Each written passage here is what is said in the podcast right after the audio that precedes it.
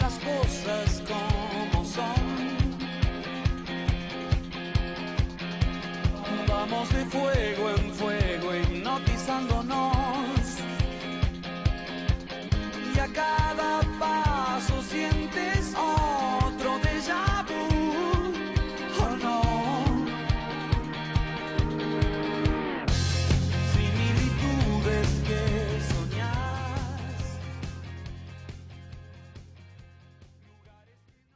Señoras y señores, hemos, hemos llegado a un punto muy importante en este programa. El número 100, eh, a ver, está relacionado con cosas muy, muy, este, muy logradas. ¿Qué significa para nosotros el número 100? Yo estuve pensando en este número y, al escuchar el número 100 escuchamos algo que tiene que ver con lo positivo, con, con un logro alcanzado. Eh, y me parece que incluso cuando nosotros, en cualquier actividad que estamos, decimos, eh, a ver, hay que, hay que ganar, ¿y cómo se gana? Dando el 100% de cada uno de nosotros. Tiene que ver con eso.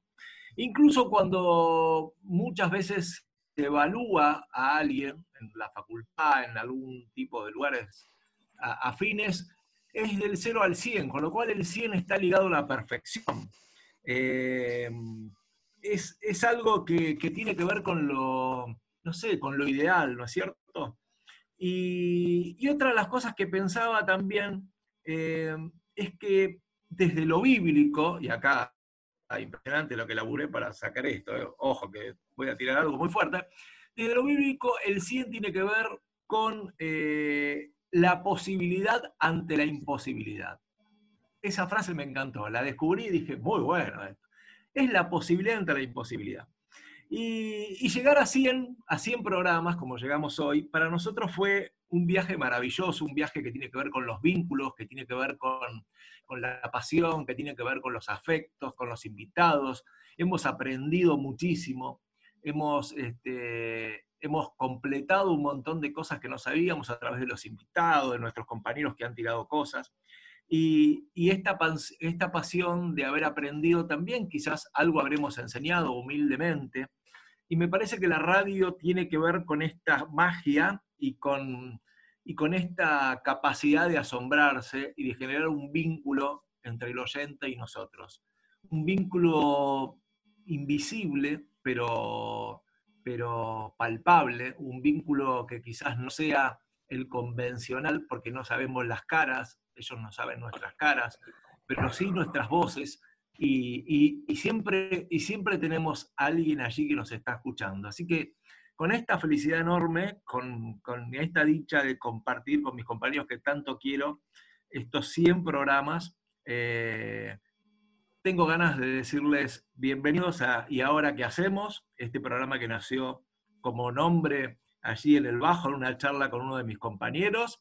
Y, y feliz de estar acá en FM 90.5, gracias al Grupo Educativo Marín, gracias a la Unión de Padres, al colegio, y gracias a Rolfi González, a Pablito Barrios, a Fernando Reta, a Rosario Santillán y a todos los que estuvieron antes. ¿eh? No nos olvidemos de Gabriela Vita, no nos olvidemos de Pablito Chasco, no nos olvidemos de- del Negro Gómez, eh, el pelado para algunos, para nosotros el negro. Eh, eh, exactamente. Y, y bueno, y gracias a todo, gracias al turco Magdalani que empezó todo esto y, y todos los antecesores, nunca hay que olvidarse de eso porque gracias a ellos nosotros estamos acá. Así que bienvenidos a nuestro programa 100 y a este festejo. Hola Fer, hola Ro, hola Pablito y hola Rolfi. ¿Cómo andan? Buenas tardes, bien. acá Bien, de festejo. Llegamos, lo logramos. De Qué lindo festejo llegar a total. 100. Qué lindo llegar a 100. Impresionante. 100, Y una cosita, 100 y años una de cosita programa. más. 100 años, sí, como dirían algunos de los compañeros. Ah, no, perdón, 100 programas, 100 programas. Exacto. Y una, y una cosa más y ya los dejo. Una cosa más y ya los dejo. Tenemos un invitado que a Fer le va a encantar porque vamos a hablar de los temas que le gustan a Fer, los temas que me gustan a mí, aunque no sé nada, porque me gusta aprender. Es un tipo que tiene, es 4x4, no se puede hablar de lo que se te ocurra, con humor, con picardía, con todo. Va a ser alucinante, ya lo van a ver. Mientras ¿Un ustedes cocinero? hablan y dicen algún comentario, le van a decir al invitado que entre. Así que les dejo el micrófono y ya lo invito al invitado. ¿Un cocinero? Sigan ustedes. Bueno, ¿quién iba a pensar, no? Que esta. Ah, se fue, se fue directamente. Lo fue a Se fue. buscar, lo fue a buscar. Personalmente lo va a traer, mirá. Ah, No, decía que, quién iba a Me pensar parece que, era, era el que estaba atrás en la cruz, ¿eh? que esta. Fer, ¿qué estás diciendo? No, decía que quién iba a pensar, ¿no? Que en esa charla que salió un día en estas reuniones que teníamos a la mañana ahí con la Unión de Padres,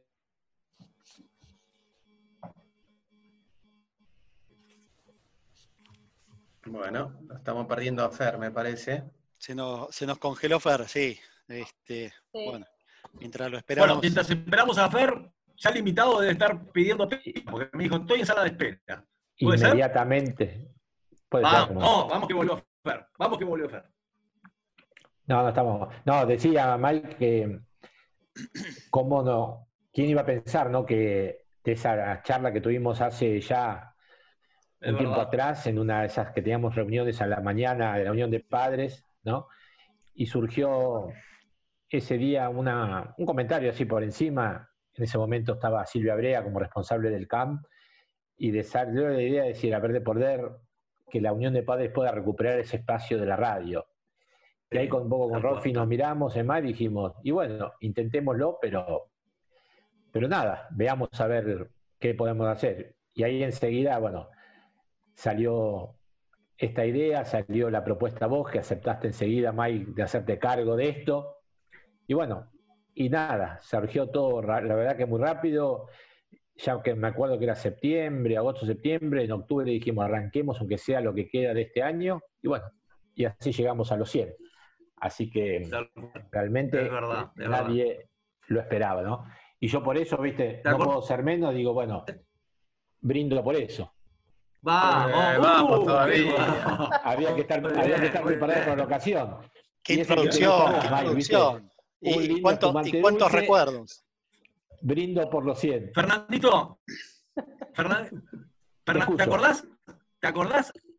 ¿Te acordás la única condición que yo te pedí? Dije, yo lo único que te pido es esto. ¿Te acordás cuál, qué fue lo que te pedí? Eh, Uh, le, le- compliqué la vida, me parece que le compliqué la vida. Complicaste la. Pará, dame una pista y te digo. Dame una. Pedí, bueno, pedí, exacto, yo te dije, digo, mirá, lo primero que tenemos que hacer es Ah, decirle a pará, a ver, alguien. pará, a ver si me acuerdo. Ah, Pará, bueno. mira. Lo primero que me dijiste es decir, habla con el turco Magdalani.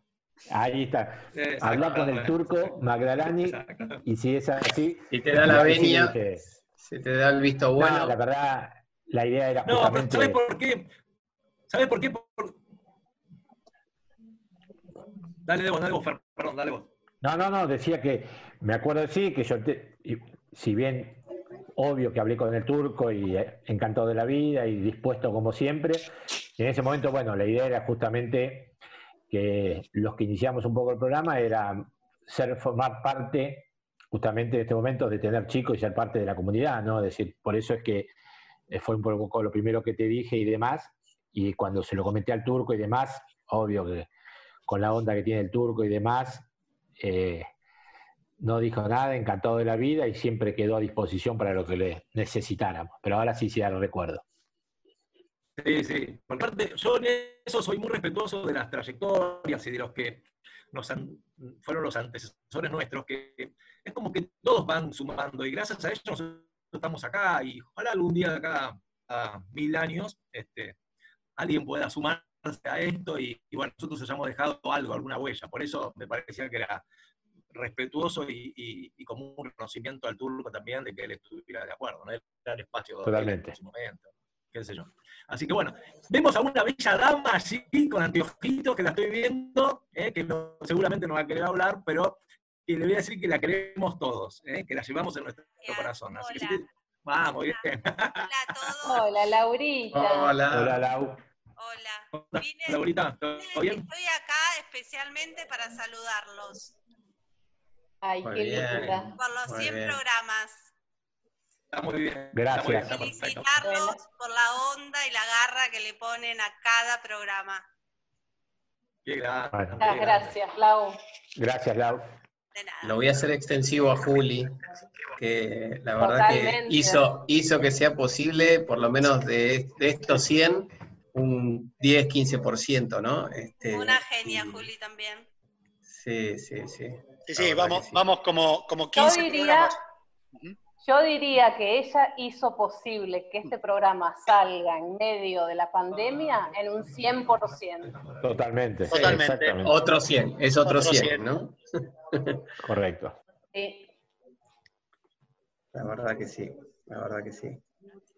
la verdad que Este, sí. y bueno, y para mí también fue la oportunidad de reconectar, ¿no? Con, con Argentina, cuando res- recién empezaba mi expatriación y, y bueno, se nos vino la noche con, con el COVID y bueno, este, que una, una cosa lleva a la otra, que sí, que podemos conectarnos y probemos y hagamos y eh, reunión de producción y empecemos a filmar y empecemos a grabar y salió, ¿no? Así que, y bueno, y quedé, quedé ahí, me, me sumé solito. Gracias De repente estaba en el flyer. No, te dijimos, yo te lo dije un montón de veces, que gracias y algo había que agradecerle a, este, a esta pandemia, a este coronavirus, era que no te habíamos perdido en el staff. Listo, ya quedaste, quedaste con nosotros Sí, sí, de lejos o no de lejos, seguís ahí, así que Una, una de las pocas cosas buenas que nos trajo la pandemia. La verdad que sí. Así es. Es verdad, es verdad. Y ya que estaba, voy a presentar a nuestro invitado nuevamente. eh, ya lo tenemos en línea. Eh, a ver, yo lo quiero un montón. Creo que es uno de los tipos más queridos del bajo. Tiene una cualidad pintoresca. Nunca sabes si te está hablando en serio, si te está hueveando. Es una, tiene esa capacidad que vos tenés que primero adivinar por dónde va, ¿entendés? Tiene esa inteligencia que no es poco común.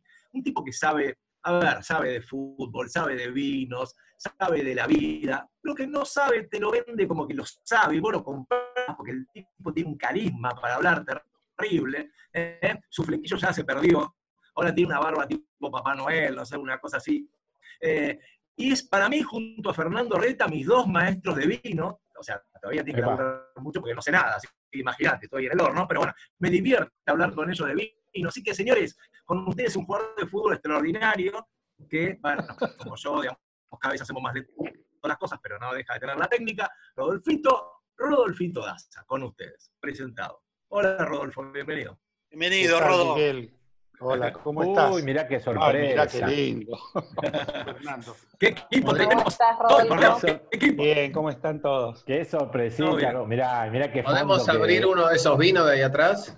Claro, por supuesto. A ver, Mirá, mirá Para- el fondo que se puso. Está levantate, Ah, armado. terrible, terrible. claro, levantate en este momento y decí, mostrar cuál es el mejor vino que tenés ahí atrás. A ver, a ver. Eh, el mejor. A ver, date Qué vuelta, grande. date vuelta. Que empiece con. Z, ¿no? A ver, a ver, mostralo, mostralo y explica qué es, ¿no? Himno. Ah, Epa, mirá cómo vamos alto. para, para el 9 de Este julio, ¿eh? Para el 9 de julio, va para la ocasión. Y para el otro día también ¿Cuál en es el- Eh, ¿Cuál es ese. Rodolfo? ¿Cómo? En realidad, ¿cuál es el mejor? ¿Cuál es Todos ese, son Rodolfo? mejores. Todos son mejores, cada uno en su rango, ¿no? Pero digamos, Ajá. el más complejo, el más difícil de hacer es ese que se llama himno. Tenemos el himno 2009, Ahora- el himno 2010 centenario y el himno 2013 por asamblea del año 13. Pero antes que nada, primero Ah, saludo a todos, buenas tardes. Feliz cumpleaños Miguel, fue hace unos días tu cumple. Gracias, Rodolfito. Y feliz y un Gracias, programa querido. para todos los que hacen esta, eh, este programa tan lindo. Gracias, Así que- Rodo. Muchas gracias. Cerró. Son los reyes de la radiodifusión de la zona norte. Y como son, y como son los reyes, y como son los reyes, estuve pensando toda, la- toda la mañana, ¿de qué íbamos a hablar? Vamos a hablar del rey de la uva, del Cabernet Sauvignon. Muy bien. Qué Muy bien. Yo antes, antes, Rodolfo, quiero hacerte unas preguntas así. A ver, vamos a hacer un juego. Nosotros somos amantes del fútbol, así que, digamos, es algo que nos... Amante de la amar tribuna, ahora ya de la tribuna, estamos. Exactamente, más allá de River, de Boca, San Lorenzo, lo que sea, somos amantes del fútbol. Bien, entonces, si hiciéramos un paralelo con el fútbol, ¿quién sería para vos, por ejemplo, el vino, un vino que sería como Riquelme, Maradona, Messi? ¿Quién sería el Macherano? ¿Quién sería eh, un buen arquero como el Pato Filiolo, el Loco Gatti? Digo, ¿Se puede hacer un paralelo de ese tipo? Un Marcas de, Falcon en el vino, auto. de vino o variedad de vino. Ah, me mataste. Bueno, Y las variedades, dos, yo las diría- dos, porque no sé qué decir. iríamos por variedades. Por variedad de Bueno, dale, vamos por variedades. Eh, podríamos empezar Messi, Riquelme, Bocini. Ah, eh, ahí está, el Beto Alonso.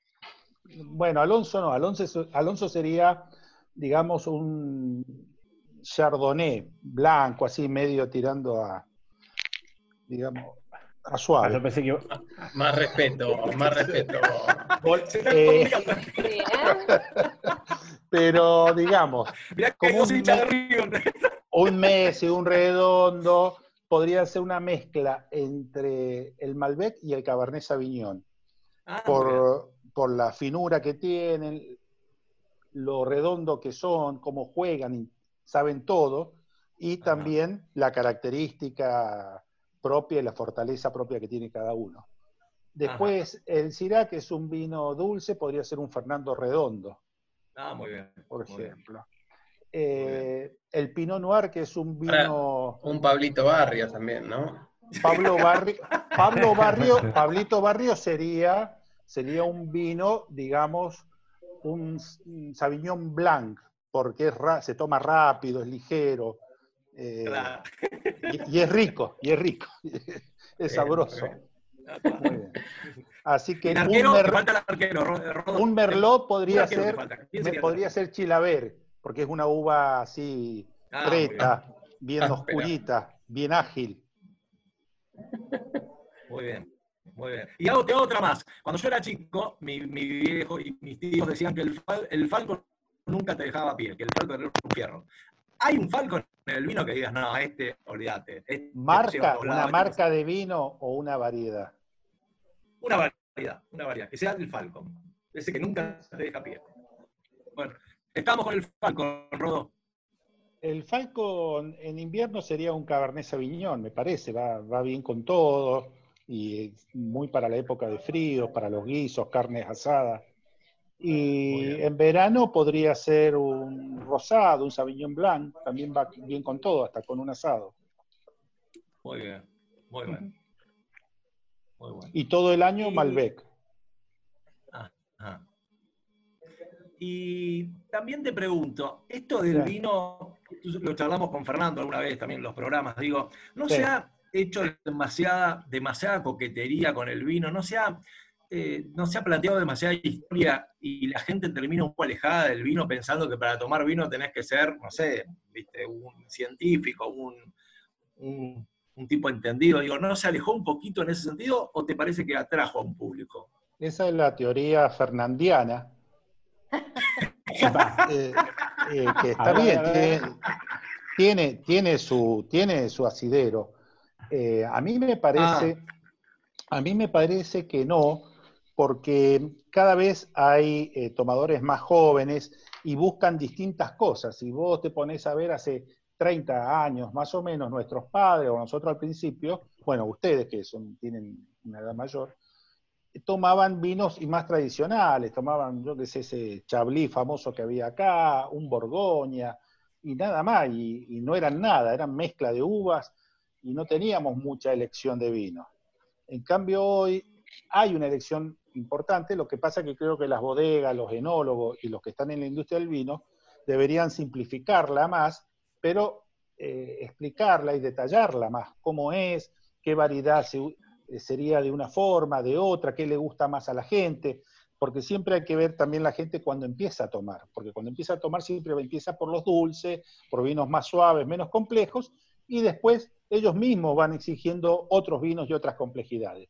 Pero la verdad que es un Claro. mundo tan amplio que vale la pena redescubrirlo y no quedarse solo en eh, los vinos más conocidos, más tradicionales, y por lo menos tener una idea que lo que es un Malbec como la cepa principal nos- nuestra, y la diferencia con un Cabernet, la diferencia con un Merlot, o digamos, con, con un, no sé, Syrah, o un Pinot Noir. Entonces, yo creo que está bien eso, porque hace a la industria y a la variedad, pero deberían simplificar en la explicación, debería ser algo más simple, no hablar de moléculas, de cosas, de, de fermentaciones y esas cosas que no, no tiene sentido. Claro. A ver, Sí. coincido, coincido totalmente en ese concepto de lo que estabas planteando, en el, con el sentido de que, bueno, ni punto de comparación de cómo empezó a mejorar el consumo y que hoy se toma mucho mejor y la posibilidad de, gracias a las bodegas y demás, y a, grandes, y a productores también, inclusive pequeños y demás, a aprender a tomar y tomar cosas mucho mejor. Eso coincido totalmente. A lo que yo voy, un poco sostengo, y es un poco también lo que charlamos, yo le comentaba siempre a Mai, por eso hacía esa pregunta, es que en realidad sirvió, sirvió muchísimo, sobre todo ahí, yo diría, fines de los años 90, princi- o mediados de los años 90 empezó toda esta cultura Sí. pero también coincidamos que se empezó a utilizar, digamos, como que se fue un poquitito de mambo en el sentido, se empezó a alejar, eso yo siempre sostengo, y me peleo con varios sommeliers y todo eso, em- lo empezó a hacer al vino, a transmitirlo de una forma más compleja. Entonces, ese creo que fue el error que se cometió. Sin ninguna duda, todo lo que estás diciendo, a raíz de lo que fue el mejoramiento, de lo que fue la, que hoy se toma, pero mil veces mejor de lo que tomábamos nuestros padres o tomamos Sí. nosotros cuando eras chicos, totalmente de acuerdo. Ahora, Sí. el problema es eso, y yo creo que eso trajo aparejado la pérdida en el consumo, en la cantidad de consumo de vino que se está tomando. Es indudablemente pasó por ahí. Eh, bueno, en realidad se está tomando ahora más vino fino o buen vino que antes. Lo que se está tomando mucho menos, ¿me escuchan? Sí, sí, sí. Sí, escuchamos, escuchamos. Lo que se está tomando mucho menos es el vino común o el vino de damajuana o ese vino que cuando nosotros éramos chicos nos servían con soda al mediodía en el Sí. almuerzo. Ese vino ha sido eh, ganada la batalla por la cerveza, donde mucha gente se mete y en la cerveza no hay tanta variedad de precio y uno puede acceder a muchas cervezas con poco detalle de precio. Coincido, cayó ahí. totalmente. Yo les voy a pedir, les voy a, le- les voy a pedir, tenemos que hacer un corte y ya vamos a seguir con la charla. Y voy a dejar una pregunta pendiente para Laura, ya que tenemos una psicóloga, digamos, con nosotros. Viste, Laura, que hay un poco de verso también en esto, acá los dos maestros, esto de que los, los vinos tienen carácter, tienen personalidad, no sé si tendrán complejo de Edipo. Y vos vas a contar si puedes tratar en terapia un vino y ver cómo resuelve quilombos existenciales después de la pausa, puede ser. ¿Eh? A ver si esto es un poco de verso, ¿no? Ya volvemos.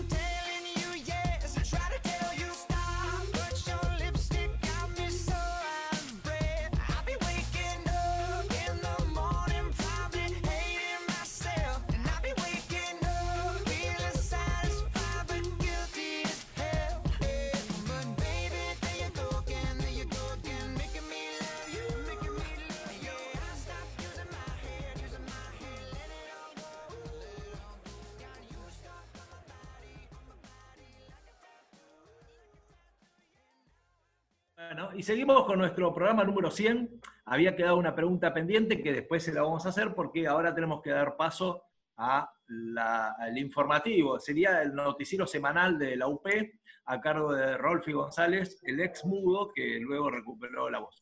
Eh, vamos, Rolfi, todavía. Estamos- Bueno, esta, esta semana tenemos un bloque de noticias especial. Especial. Perdón, Y- está- Y acá, invité, invité unos amigos para hacer las noticias de Lupe casualmente. Si pueden ver en Ah, pantalla, bueno. ¿eh? están Mariana y el Pulpo, Gaby Susic, Silvia y Edu. Todos bien, todos bien. Ustedes- Ahora sí. Ahora sí. Laurita acá a mi lado. Saludos. Estamos todos.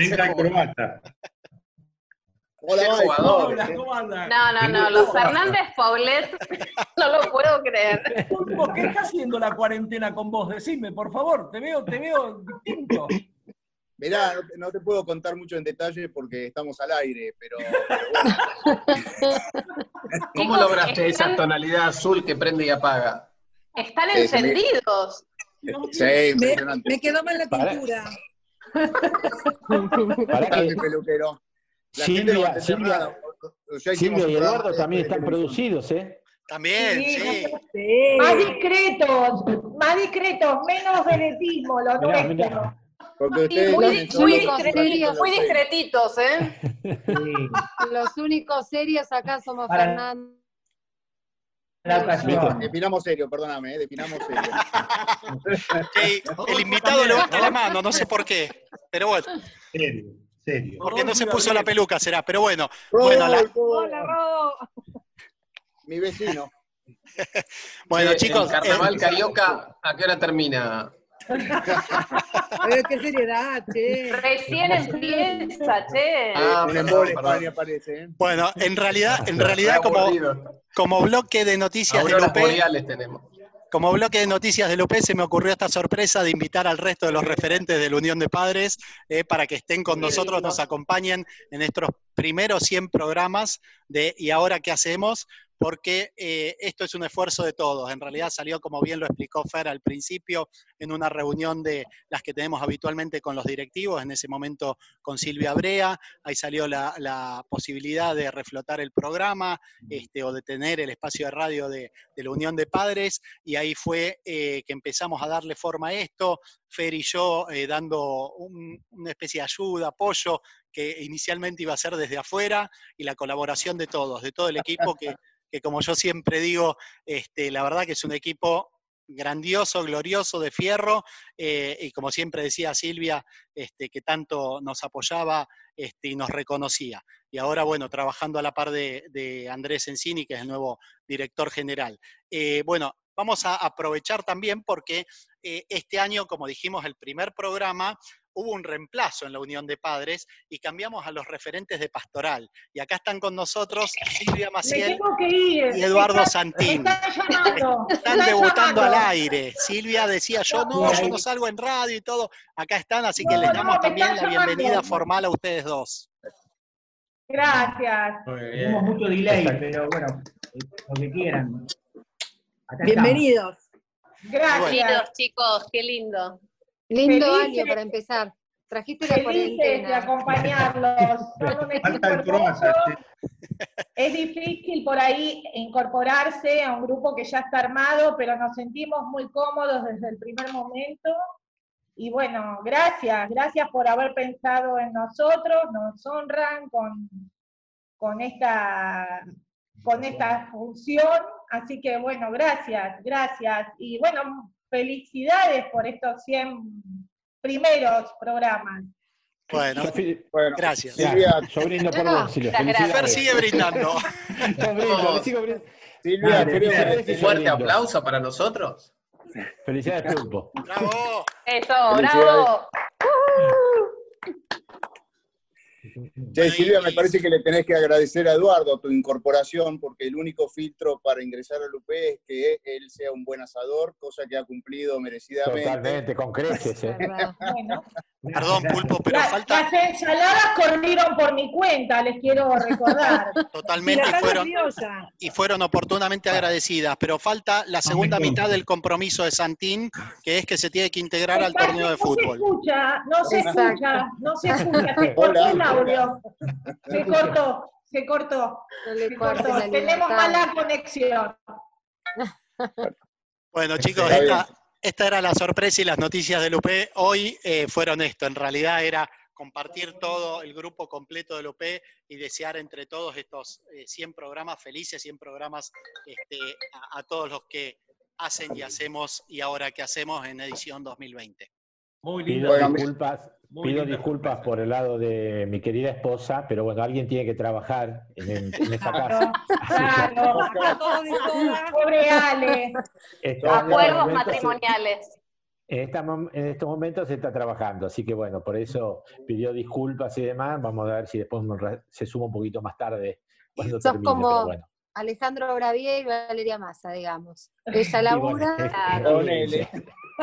ponele. pone- Gabriela, Gabriela, te pregunto a vos que estás cerca del pulpo, ¿cómo fue esta transformación? ¿Nos podrías contar algo? ¿Qué pasó, digamos, en esta cuarentena que lo vemos así tan, tan diferente? Pues no me animo a preguntarle a la mujer porque capaz que está condicionada la respuesta, pero vos viste algún cambio? No entendíamos por qué la pregunta a Gaby, pero ahora Claro, lo No entendemos. me animo, Dije, no me animo. Pero- no Gaby, ¿qué pasa, Gaby? Hay algo que no vos, porque vos estás con las reuniones con ¿qué él. digo, ¿dónde, dónde viste la transformación? en secreto.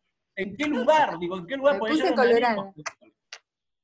No, Igual, no, yo Miguel, creo que es mucho dale. vino tinto, mucha cuarentena, mucho vino tinto, Mucho asado. Mucho Yo asado, creo, mucho... yo creo que metieron la cabeza en la máquina de la pulpa.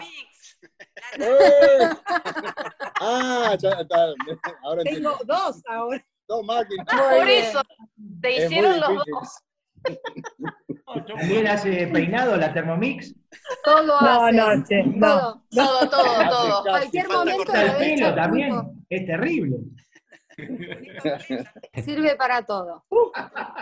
Porque a la Bueno, pulpa la veo eh, cambiada, pero es no tanto. perfecta. El pulpo sí, lo veo muy cambiado. Pero bueno, todo bien, está perfecto, está muy bien. está muy bien. Sí, escuchame, Miguel, nosotros que nos conocemos desde la vieja Es secundaria, cuando íbamos al Santa Isabel, eh. Rolfi no me acuerdo si fue también o no, porque eh, nos confundíamos a veces con si Rolfi fue o no. No, eh, ese Isabel. peto el que confundía, no te hagas Ah, el peto. cierto, ahora. Ya, ya me confundí yo también. Larguemos el vino. Y es- no, pero Miguel, después de haberte conocido desde aquella época, que cumpla 100 años y en el estado espléndido que estás, la verdad que te felicito. ¿eh? Es increíble, es increíble. Estás mejor que yo, estás igual. Muy bueno, muy bueno, muy bueno. Ay, Ahora, ahora los veo más jóvenes, no sé qué pasó. Pablo, qué lindo verte. ¿Cómo andas, Gaby? Pablo. ¿Todo bien? Todo bien, Todo Pablito. cambia la distancia, ¿no? No sé, sí, sí, sí. La, la pequeña mirada es otra. diferencia. Los ves un poco en la vestimenta y ya lo envidiamos a Pablo en remerita y Ah. nosotros todos con suéter. Todo bronceado. No Gaby, está con una manta ahí, no sé qué Yo tiene. con está- manta blanca, Pablo bronceado en remera. Mira Pablito en remera, qué, qué pequeña gran diferencia. Para, y me puse la remera, me puse la remera porque me daba vergüenza estar en cuero, porque estoy muriendo de calor. Too much. Y puede jugar al fútbol, eh, Pablito, ¿no? Contanos Sí, algo. Ay, sí. Mañana, escuchen, escuchen esto porque esto es eh, fundamental en mi vida. ¿eh? Mañana volvemos a los entrenamientos. Lo tenía ahí Uh. guardado para contarlo. Este, Wow. es como- este, y, y no es menor lo que voy a decir porque ¿cuánto hace que no pateo una pelota? Bueno, sí, pateé una pelota que le robé a los chicos en la plaza. creo que la que la pelota. le robé la pelota. Crucé una plaza y los chicos estaban jugando en forma indebida y la pelota siempre va al ju- al jugador y me cayó el pie, ¿no? Y eh, entonces se la agarré y. No, perdón, la pelota no vino al jugador y pasó cerca y lo miré. Yo recordaba dije- una amenaza. Le dije, claro, le dije, dame la pelota. Entonces me se quedó duro y me la dio, ¿no? Obviamente. Este, pero bueno, sacando eso, hace, no sé, seis meses que no juego la pelota. Eh, esto es como, como no comer asado por seis meses, podría ser una Sí, tragedia. bueno, más o menos lo mismo. Así que mañana, mañana va a haber video, filmación, va a haber todo. Espero no desgarrarme y espero no, no morir en el intento. No llores, no llores de emoción. Calentar, después estirar. Sí, a hacer todo. Bueno, y también queremos, eh, yo quiero agradecerle en nombre de todo el equipo todo lo que hacen ustedes con la Unión de Padres, cómo, cómo dedican este tiempo, el esfuerzo, ocuparse del otro, la solidaridad. Eh, la verdad que conmueve y nosotros nos enteramos a través de Fer y de Rolfi, y está bueno saber que, realmente es muy meritorio lo que hacen porque es restarle tiempo a la vida privada de cada uno y ocuparse de los demás, a veces ocuparse de personas que ni siquiera ven, y la solidaridad tiene que ver con eso, ¿no? Con, con ayudar a alguien que ni siquiera conoces, y eso es absolutamente maravilloso, y bueno, agradecerles de corazón porque dignifica a nuestra comunidad. Así que queríamos darle este reconocimiento humilde de nuestra parte, pero es muy lindo que, que ustedes puedan hacerlo y, y poder ocuparse del otro, ¿no? En esta sociedad a veces tan individualista, pero por suerte siempre hay estas, estas resistencias lindas con respecto a eso, ¿no? Así que gracias en nombre de todo el equipo. Gracias, Mike. De mi parte, respondiendo a Mike o agregando dos cosas. Una es, cada área tiene colaboradores, coequippers, jugadores fundamentales. Vos, Miguel, sos uno ahí, está haciendo cabeza en el programa, Pablo acompañando, Pablo en el fútbol. Y, que, bueno, en cada área uno puede nombrar un montón de gente que hace que todo esto sea posible pero hay una zanahoria por delante que la dijimos el día que se recuperó el espacio de radio, como muy bien explicaba Rolfi recién, que era ir por un programa de televisión, ¿se acuerdan? Así que Mike te vas a tener que maquillar, es un poco complejo. Bueno, yo, yo ahí, yo propongo algo, o sea, la, la- la televisión está muriendo como concepto, ¿no? O sea, pero sí están haciendo estos- estas nuevas redes sociales donde en lugar de grabar estos programas como lo estamos grabando solo con audio, podríamos grabarlo con video. Y ahí Sí, sí, sí. nuestro Pablito programa. ya hizo esa propuesta hace unos meses. Pero me parece que, bueno, este, falta Arruga. un poquito de. Claro. Hablamos, ¿no? No, no, es muy feo. Es muy feo, muy fea la calumnia, muy fea la calumnia. Yo lo que- Perdón, yo no dije nada, yo no dije nada, no sé por qué han dicho. Ah, no, yo salto, yo salto porque me- te estás dirigiendo a mí. Yo, voy a decir una no hay confidencia. charquito. Voy a decir una confidencia, dado que estamos en el programa número 100. Eh, los videos están todos grabados y en mi poder. ¡Wow! Es una amenaza Wow. eso. Eso es una amenaza Eh, absoluta.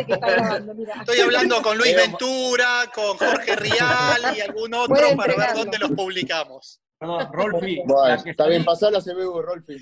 La que salí con el- como sacerdote no la vas a, no la vas a mostrar, esa que salí con el. No, Y esa sería la primera, como para Esa ya es la primera. intentar.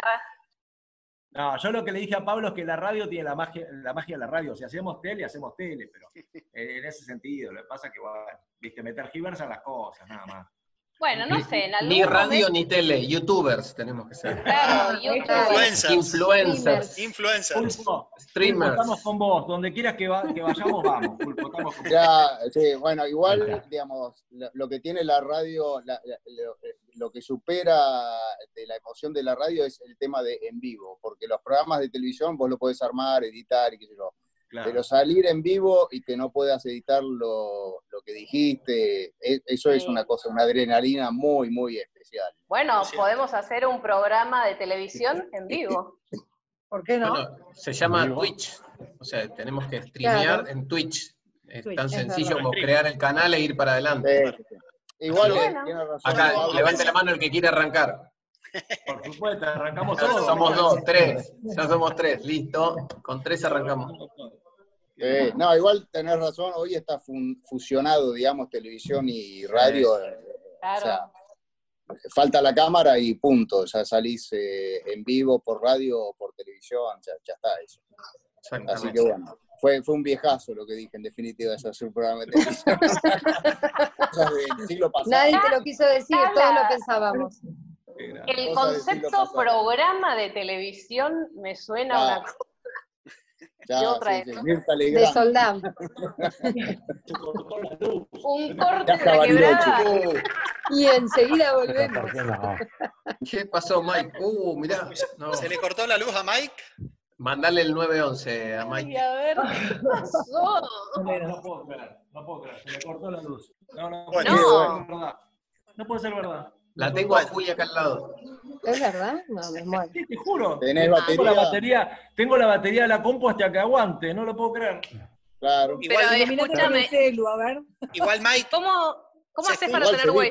Se escucha, se escucha el audio, así que debes estar conectado por la red. Seguimos, vamos cerrando el bloque de Lupe si querés y avancemos con la entrevista del invitado. Ok, Exacto. dale, dale. Si, si- no aparezco más, sigan ustedes con el invitado, con la UP, con todo, no hay problema. El último apague la luz. Arrancó Miguel. Dios mío. Así que bueno. Porque Bueno, ya que estamos de festejo, no, no quería dejar pasar que le mandemos un saludo a Andrés Encini, que hoy es el cumpleaños, ¿no? Uy, Epa. aclaración. Ah, Uh. Feliz cumpleaños, feliz Andrés. cumple. Feliz qué cumple, suerte Andrés Valerés. Feliz que lo cumple, avisás Andrés. antes de que... ¿Cómo, cómo? Andrés. ¿Es él el invitado? Ah, ¿es el invitado él? Perdón. No, el invitado, No, el invitado no, es. Rodo, pero que Es Rodo, Ah, me imaginaba. Sí, sí, por eso. Viste que, Sí, que sí. Rodo tiene varios personajes. Ok, ok. Cuando me den pie. No, Cuando te dejemos hablar. Si es por eso, Pero no tenemos, vas a hablar tenemos invitados luego. Jóvenes invitados. Yo me imagino, me imagino de qué va a hablar, Rodo. Sí, sí, sí, te digo que hoy estamos a full. De la, libros, que ahí tiene una biblioteca. Sí, ¿no? Una biblioteca, ¿no? Sí, Hablar de Adam Smith. Y Desde la piedra rosa en adelante, de la roseta en adelante. Sí, Desde el nombre de Nerdental hacia adelante, bien. De la, de la piedra roseta en adelante, sí. en el bloque anterior percibí, Borgoña, sí. en el bloque anterior percibí que hubo como un roce eh, entre dos grandes conocedores del vino que están en este programa, según Sí. invitado y uno participante. Me gustaría que cuando volvamos al tema retomemos eso, porque me parece que hubo dist- Sí, una distintos puntos de vista. especie de boxing contrapunto. No, Sí. no, no. Hizo el. No. Mira, se dio un rayito, un rayo hizo. Así. No, claro, son, son Se le cortó la luz a uno de los dos. son distintas miradas. Mirá, vos fíjate, yo no sé qué están viendo ustedes, pero yo lo veo a Fer a la izquierda y a Rodo a la derecha. Y en el medio está Mike. El rayo lo quemó a Mike. Negro.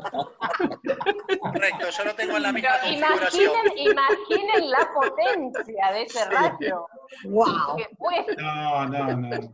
Son- somos dos defensores, dos defensores de la industria, pero No, pero a nosotros nos viene mejor que se peleen un poco también. Claro, Ah, estamos- estamos buscando la polémica.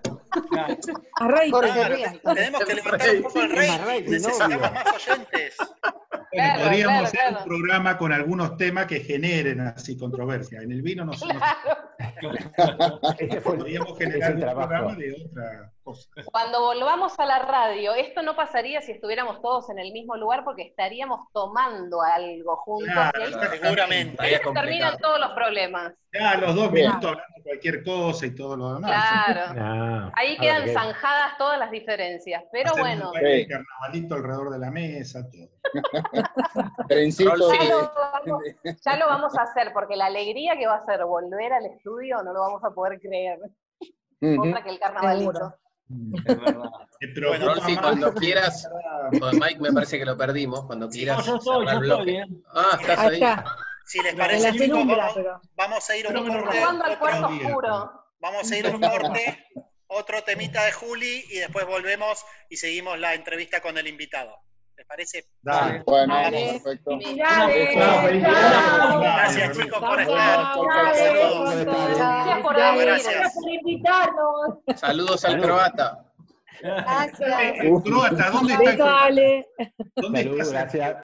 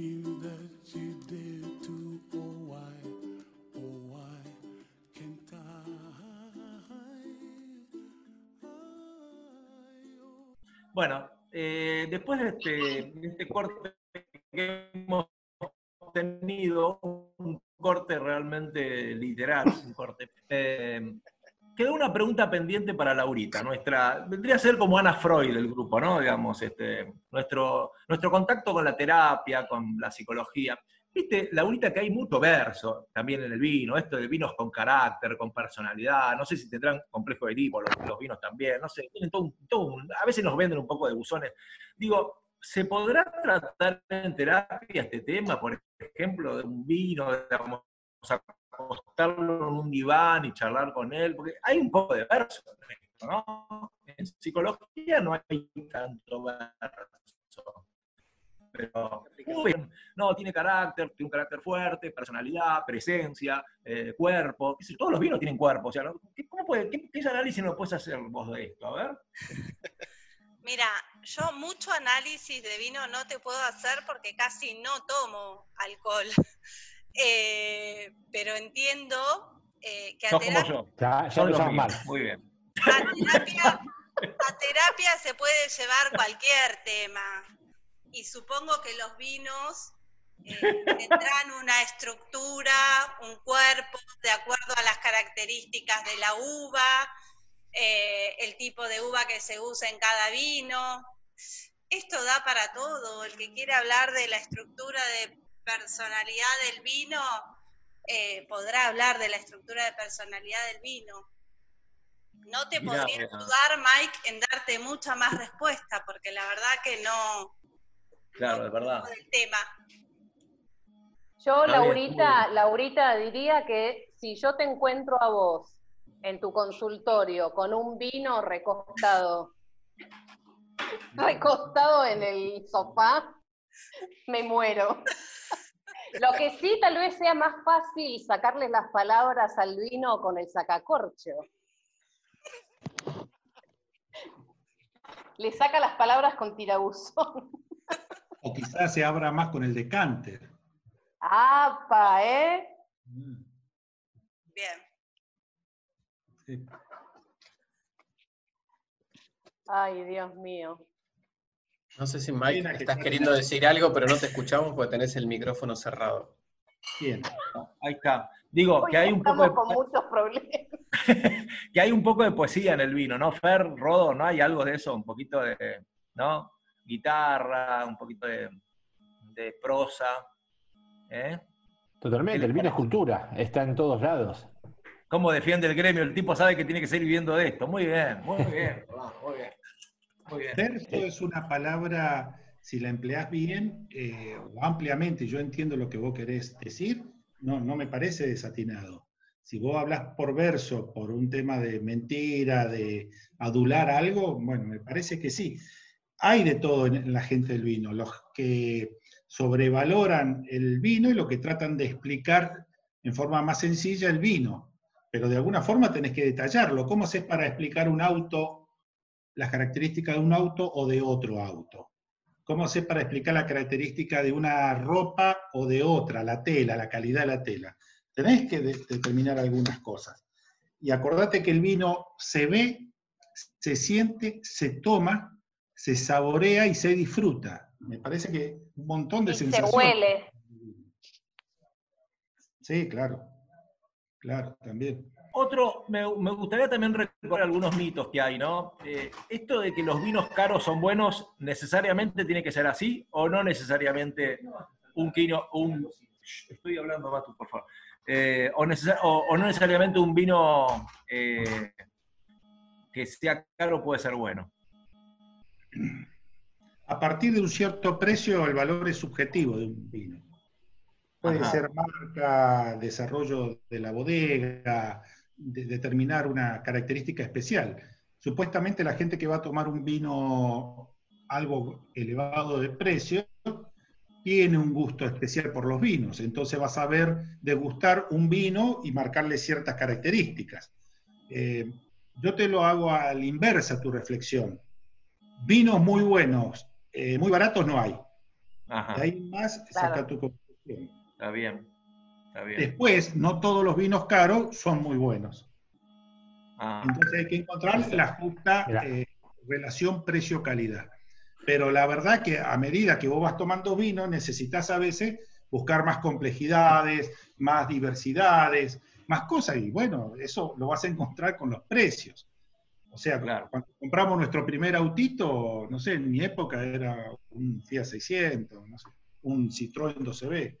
Después, viste, que andás un poco, ya el asiento te duele, buscas otra cosa. Y así sucesivamente. Y el vino me parece que es como los zapatos o como el colchón. No vale comprar algo, me parece que no es bueno comprar algo de, de precio bajo y de calidad baja, porque tenés que caminar todo el día en los zapatos, tenés que dormir casi todos los días en el mismo colchón. Bueno, en fin, entonces me parece que es un poco disfrute. Es mejor tomar una o dos copas de un buen vino y no dos botellas. Eh, Al menos lo que creo yo. Y lo, y lo otro es que hay que cambiar de vino, hay que ir buscando distintos vinos y saborearlos a todos y encontrar la- el detalle. Y el mejor vino es el que más te va a gustar a vos. Te gusta por esto, por lo otro. A medida que vos vas tomando más vino, te volvés más exigente. Eh, Rodo, ¿te puedo hacer una pregunta? Dos, ¿Qué para hay? vos, dos gratis. Dale, entonces, ¿qué hay de cierto en esto que este, se hizo la fama, el dicho de que una copita de vino todos los días hace bien, ¿no? Es saludable. Bueno, no, no, pa- parece ser ¿Es que hay marketing, ¿es marketing o, o tiene No, no, no, no, en, científico? vi- en vino tinto no, en vino tinto no. Ah, Los médicos, bueno, hoy está muy desprestigiada la Organización Mundial de la Salud, pero hay muchos informes que determinan, y fundamentalmente a la noche, si tomas una copa de vino tinto, eh, te tiene verdaderamente muchos, eh, muchas propiedades eh, de defensa cardiovascular, de mejoras de taninos, de antioxidantes, bueno, un montón de cosas. Parece ser que tiene esas propiedades. Yo no soy químico, no soy médico, pero por lo menos los informes que hay es que el vino es muy ventajoso. Tiene una ¿No será- fermentación. No será como Trump con la lavandina, ¿no? En demasía, eh, si no tomas mucho, no te produce eh, hígado graso o no, o no tiene esa tendencia, como las bebidas destiladas. O tomas bebidas destiladas y tiene tendencia a tener eh, hígado graso. La cerveza tiene algunas buenas características, pero también tiene otras muy malas, como la inflamación, bueno, y un montón de cosas. Es una cebada que sigue fermentando en general. Entonces me parece, ya lo decía Luis Pasteur, el vino es la más sana de las bebidas alcohólicas. Muy Mira, a eso le puedes agregar, a eso le puedes Y agregar a y no eso, es nada si tomás Semblia, si tomás Semblia tiene poder mejor. afrodisíaco. Obvio, eso es lo importante. A eso le podés agregar lo que en el mundo, en el vino se conoce también como la paradoja francesa y no es ninguna, no es ninguna, ningún mito. Es decir, hay un investigador, es decir, porque hablaba que los franceses, a pesar de tener una dieta con una gran cantidad de, queso, de grasa, perdón, sabemos queso, derivados de la leche, Manteca, el foie gras, todo lo que consumen los franceses, tienen mucho menos accidentes cardiovasculares que otros, por ejemplo, se había comparado con Estados Unidos mismo, y bueno, justamente era por el tema del consumo del vino de los franceses, ¿no? A pesar de tener una dieta muy saturada en grasas. Esa es la famosa paradoja francesa. Bueno, está la dieta del Mediterráneo, que también tiene que ver con el sur de También. Francia y con Grecia, ¿no? Uva, vino, ensaladas, Aceite de oliva. pescado y aceite de oliva. Aceite de oliva. Eh, pero fundamentalmente el vino, ¿no? Sí, tiene muchas propiedades, muy, muy buenas. Y un poco de vino tinto te baja el frontal, te, te libera un poco, te baja las tensiones, tenés un mayor disfrute. La nuestra señora, la asesora psicóloga, no- nos, puede, nos puede decir las ventajas que tienen de bajar el frontal, ¿no es cierto? Un poco las desinhibiciones. Y, por ejemplo, y, y- y al, y al pulpo y, y a nuestro invitado, Eduardo te llamabas, ¿no? Eduardo. ¿O- Eduardo, ¿no? Eduardo. Eduardo. Eh, Cuando ustedes van a elegir, y a las mujeres también les pregunto a nuestras invitadas, cuando van a elegir un vino, ¿tienen algún, ¿qué es lo que buscan en esa elección? Digamos, es, a ver, de acuerdo a, bueno, tengo esta guita, compro esto, o decís, no, yo prefiero tomar este vino. ¿Qué, ¿Cuál es, a- al momento de la elección, qué es lo que prevalece? Eh, por mi parte, yo busco una- un, un cierto nivel de, de precio y voy probando, digamos, el, el- el que, me, el que me gusta lo, lo vuelvo a comprar, el que no me gusta no, pero siempre trato de, de probar y, y de ir este, buscando el, el- el- el gusto y el paladar, el, el vino que más, que más este, me, me satisfaga. Eh, pero siempre estoy buscando, no, no me caso con, con nadie. ¿Probaste Semblia? Solo con Silvia. No. Entonces, hay, es una No me caso con nadie. Hace falta ese comentario, Rosario, hace Por falta. supuesto, soy la voz femenina de la radio. Silvia también toma vino, pero bueno, vino blanco, dulce. Sí, no, Eh, no, no, no, no yo para lo que están hablando. Lo mío No. es. Silvia, mirá, Vinos eh, espumante dulce, Silvia. bueno, espumante otra dulce, estoy brindando con espumante dulce. A mí me sí. Dame un poquito. A mí me gusta, a mí me gusta, como dijo Eduardo, los vinos, los vinos blancos dulces, los cosecha tardía, será la, la raíz en, eh, en tucumana que tengo, el, el, No, Nova, no, los vinos de Cafayate me gustan mí.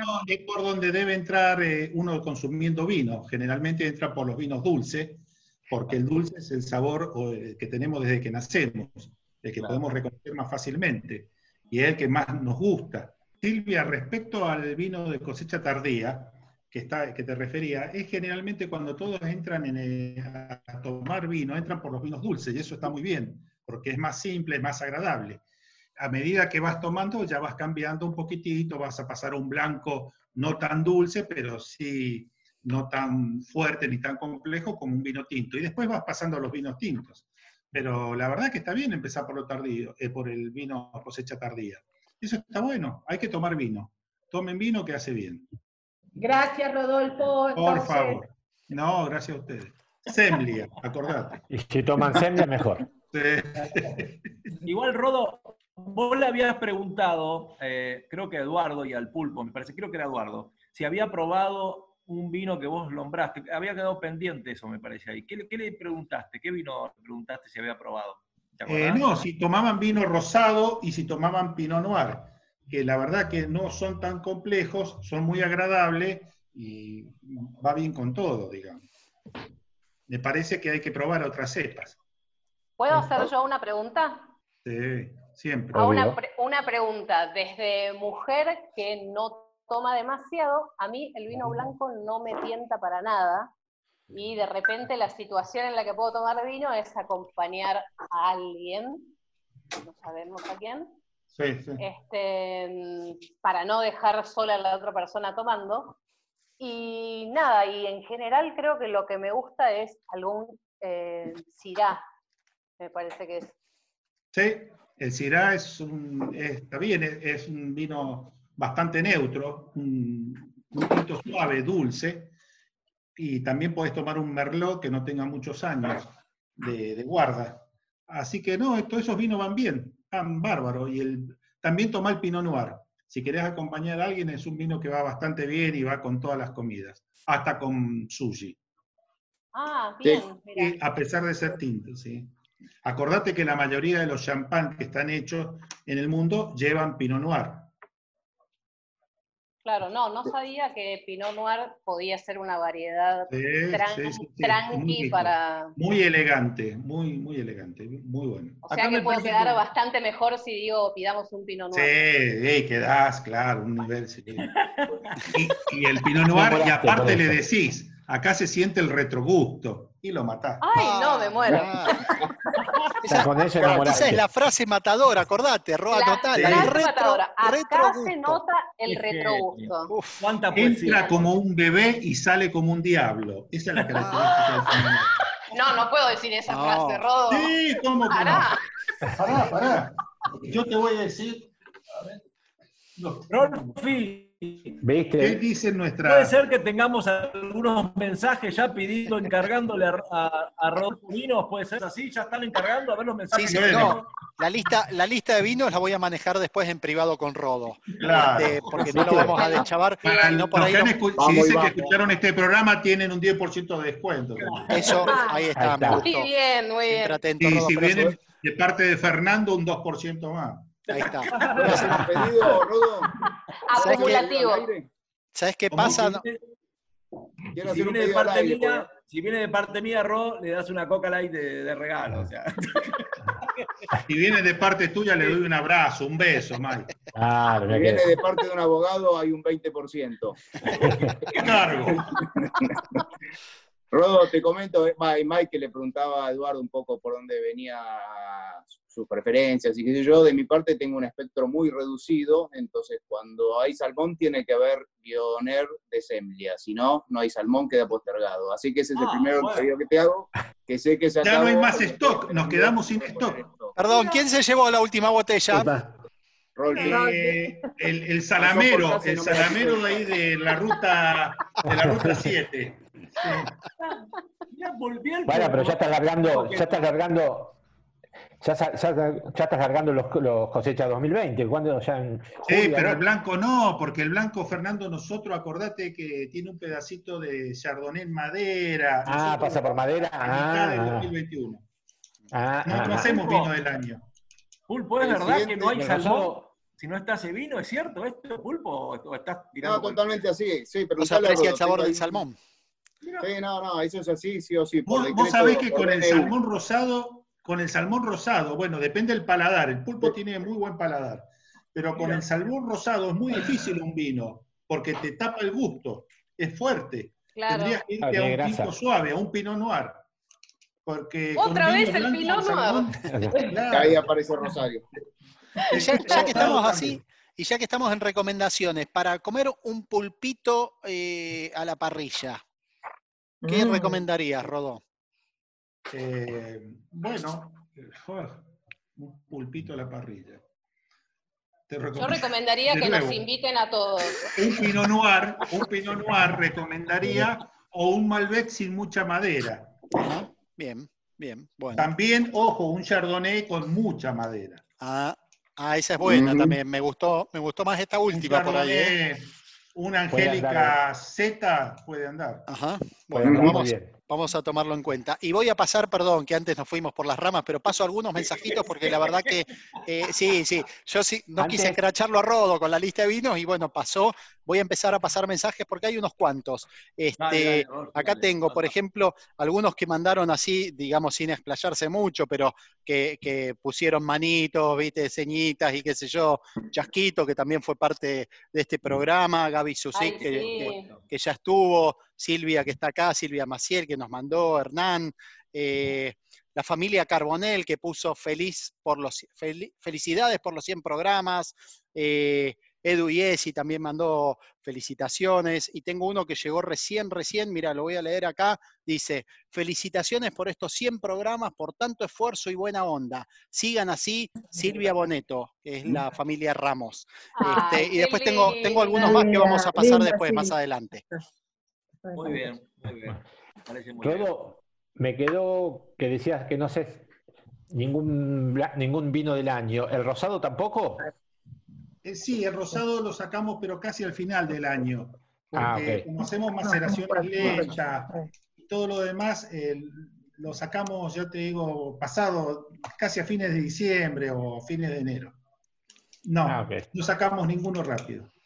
Igual ese todavía tenés stock, ¿no, Rodo, del rosado? Sí, no, tengo 2000, sí, tengo Claro. otros de estos. Sí. sí, sí, ya llegaron los nuevos. Ah, sí, Bueno, también. vos tomaste unos nuevos porque lo tenías sin etiqueta, ya llegaron bien. Ah, entonces el que estoy tomando es eh, nuevo. Ajá, bien, Sí, sí. muy rico. El El nuevo rosado es espectacular ahora para los meses que se vienen, bien frío, con un poquito Bien, de calor, bueno, vos sabés, invierno. Sí, vos sabés. Pulpo, que Miguel Odierna me hizo estudiar y todo, y volver a los archivos que tengo del Instituto de Viticultura y todo lo demás. Me hizo estudiar porque me dice, bueno, prepárate algo para esta época. Claro. Y dije, bueno, está- estoy hablando con los reyes de la radio de la zona norte. Son los 100 programas. El- con el rey del fútbol, el rey del salamín y el rey del champán. Y la reina, pará, Rodo, y la reina del Pinot Noir ahora. Del rey. Tengo, Ahora tengo soy que- la nueva Ah, reina del Pinot Pinot. Noir. La reina del Pinot Noir. Y a- tengo que hablar del rey de la cepa, que es el Cabernet Sauvignon, y que es justo para esta época. Entonces me estudié de dónde venía, cómo se hizo el Cabernet, cómo llegó a la Argentina. Hay buenos Cabernet en la Argentina, hay malos. Me estudié todo y no me han dejado hablar nada. Bueno, dale, dale. Tiro, contalo. Dale. Pero por favor, señor. Para esta época es ideal un Cabernet Sauvignon, que va con guisos.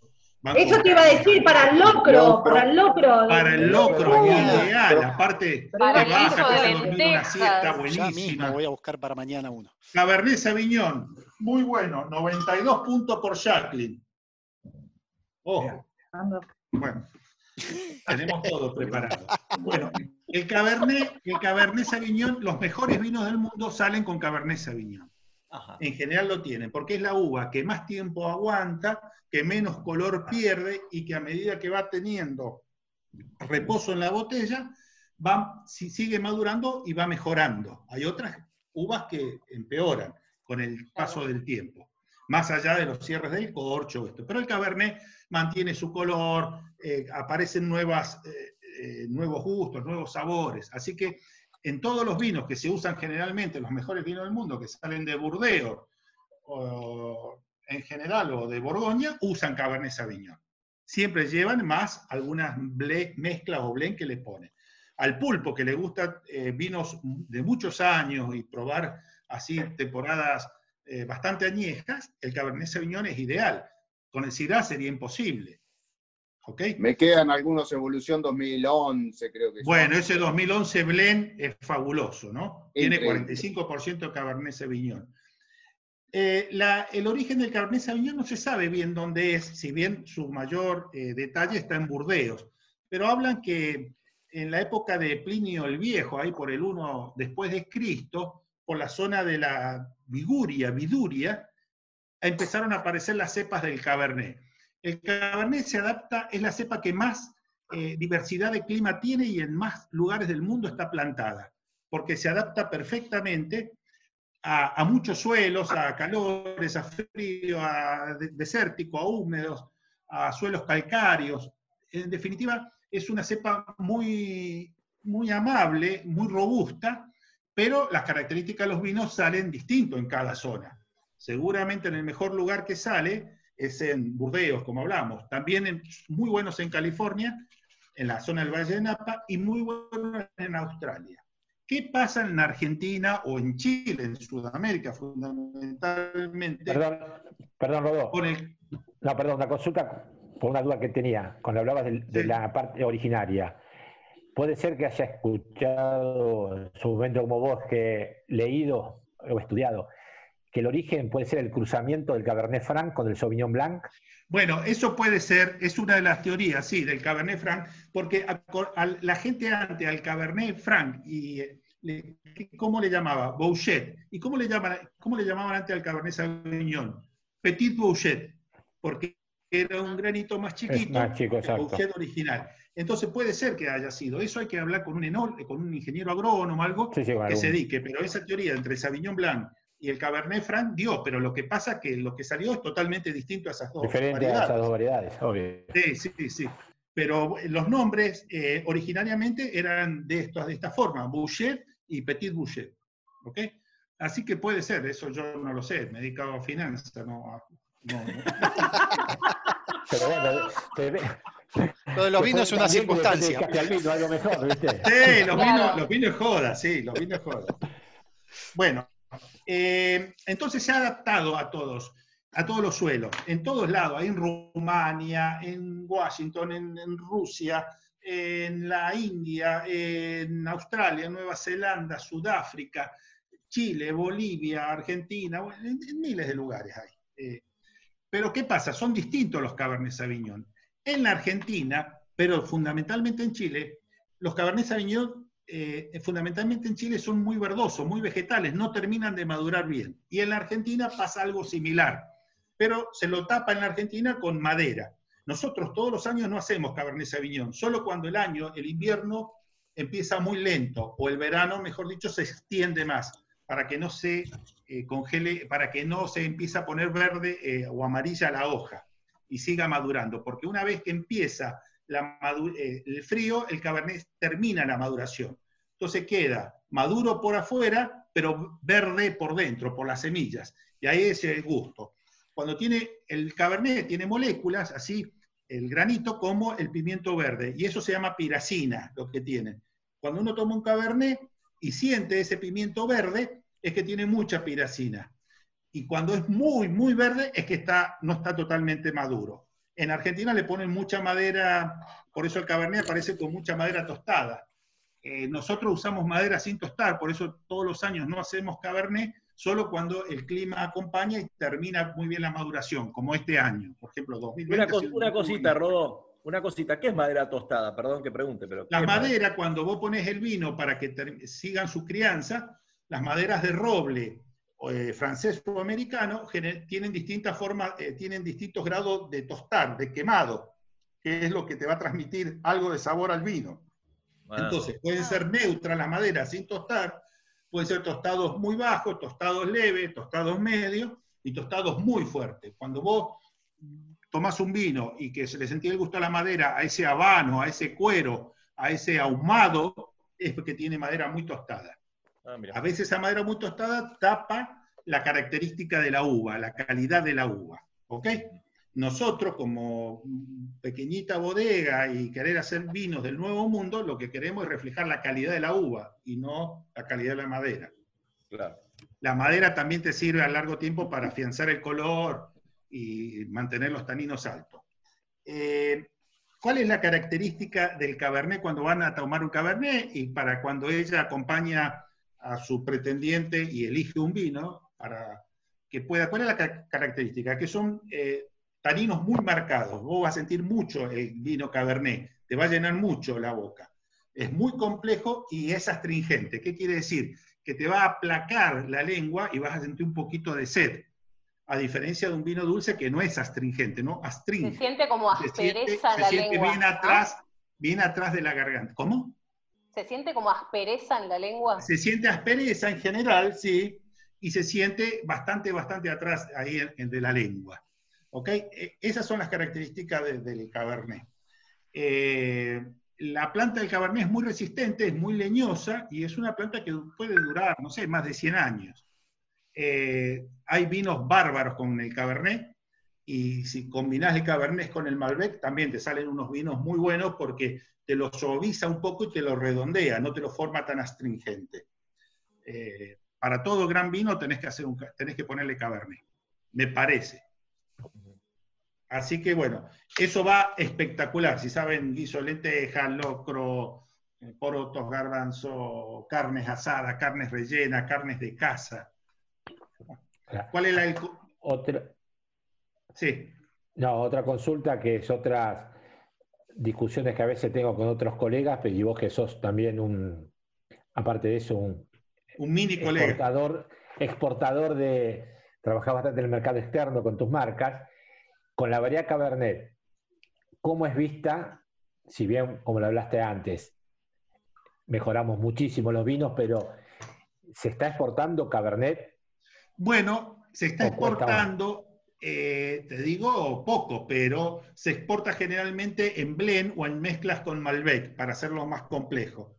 Un vino si tiene hasta 15%, 16% de una variedad, puede llamarse como el 85% restante. Si tenés 85 Malbec y 15 Cabernet, vos podés llamarlo Malbec.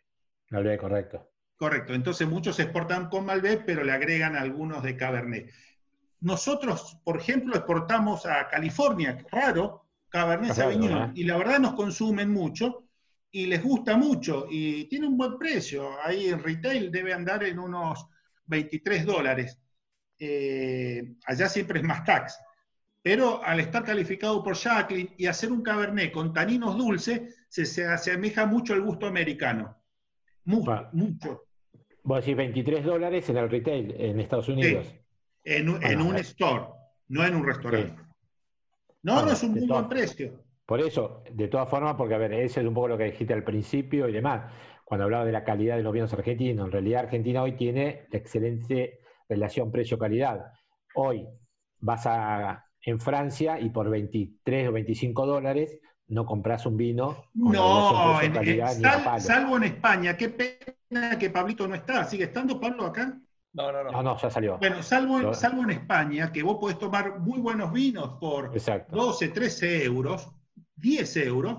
En, ningún, en, en- en Italia, en Inglaterra mucho menos, en Francia no Menos, podés tomar menos. ningún vino por menos de 20 euros medianamente aceptable, que acá te costaría 400 pesos, 500 pesos.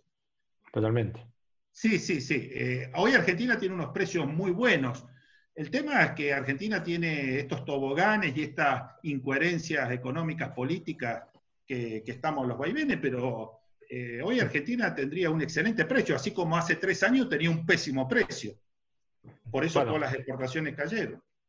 De todas formas, pero no, el primer semestre de este año han crecido muchísimo las exportaciones con respecto al primer semestre del año pasado, ¿eh? a pesar de, Bueno, de la bueno, bueno, eh, a mí me gustan los números, yo de vino no sé tanto, pero de números me fijo como para saber en qué lado de la ola eh, nos agarra. Hace un año, o sea, en el 2019, cayó 20% las comercializaciones de vino al exterior respecto al Ujú. 18, y el 18 había caído un 5, o sea, veníamos como 32, 33% atrás. A fines del, 18, del 19 empezaron a aumentar las exportaciones de vino a granel, que es el vino más económico, más sencillo. Sí. Y a, y a partir de este año, a partir de febrero, marzo, empezó a aumentar la venta de vino fraccionado al exterior. Pero no mucho. Aumentó respecto a la No. fuerte caída del año pasado. Obvio, estamos hablando Argentina año hoy año. no- Hoy, claro, bueno, pero estás en un año de piso contra nada, pero Argentina exporta hoy menos que hace cuatro años y menos que Ah, hace no, seis. Totalmente. O sea, está mal el yo hablaba de Argentina. semestre, los primeros seis meses del 2019 contra los primeros seis meses del 2020. Hoy, ¿no? hoy en que- Argentina, un- con 10 dólares, oficial, no oficial, lo que sea, tomás un vinazo. Recién estaba el esposo de Silvia diciendo que él empieza buscando por precio y va cambiando. Como dijimos en un momento, o sea, es imposible en un vino, como en un buen zapato, que sea muy bueno, muy barato. No, no existe eso.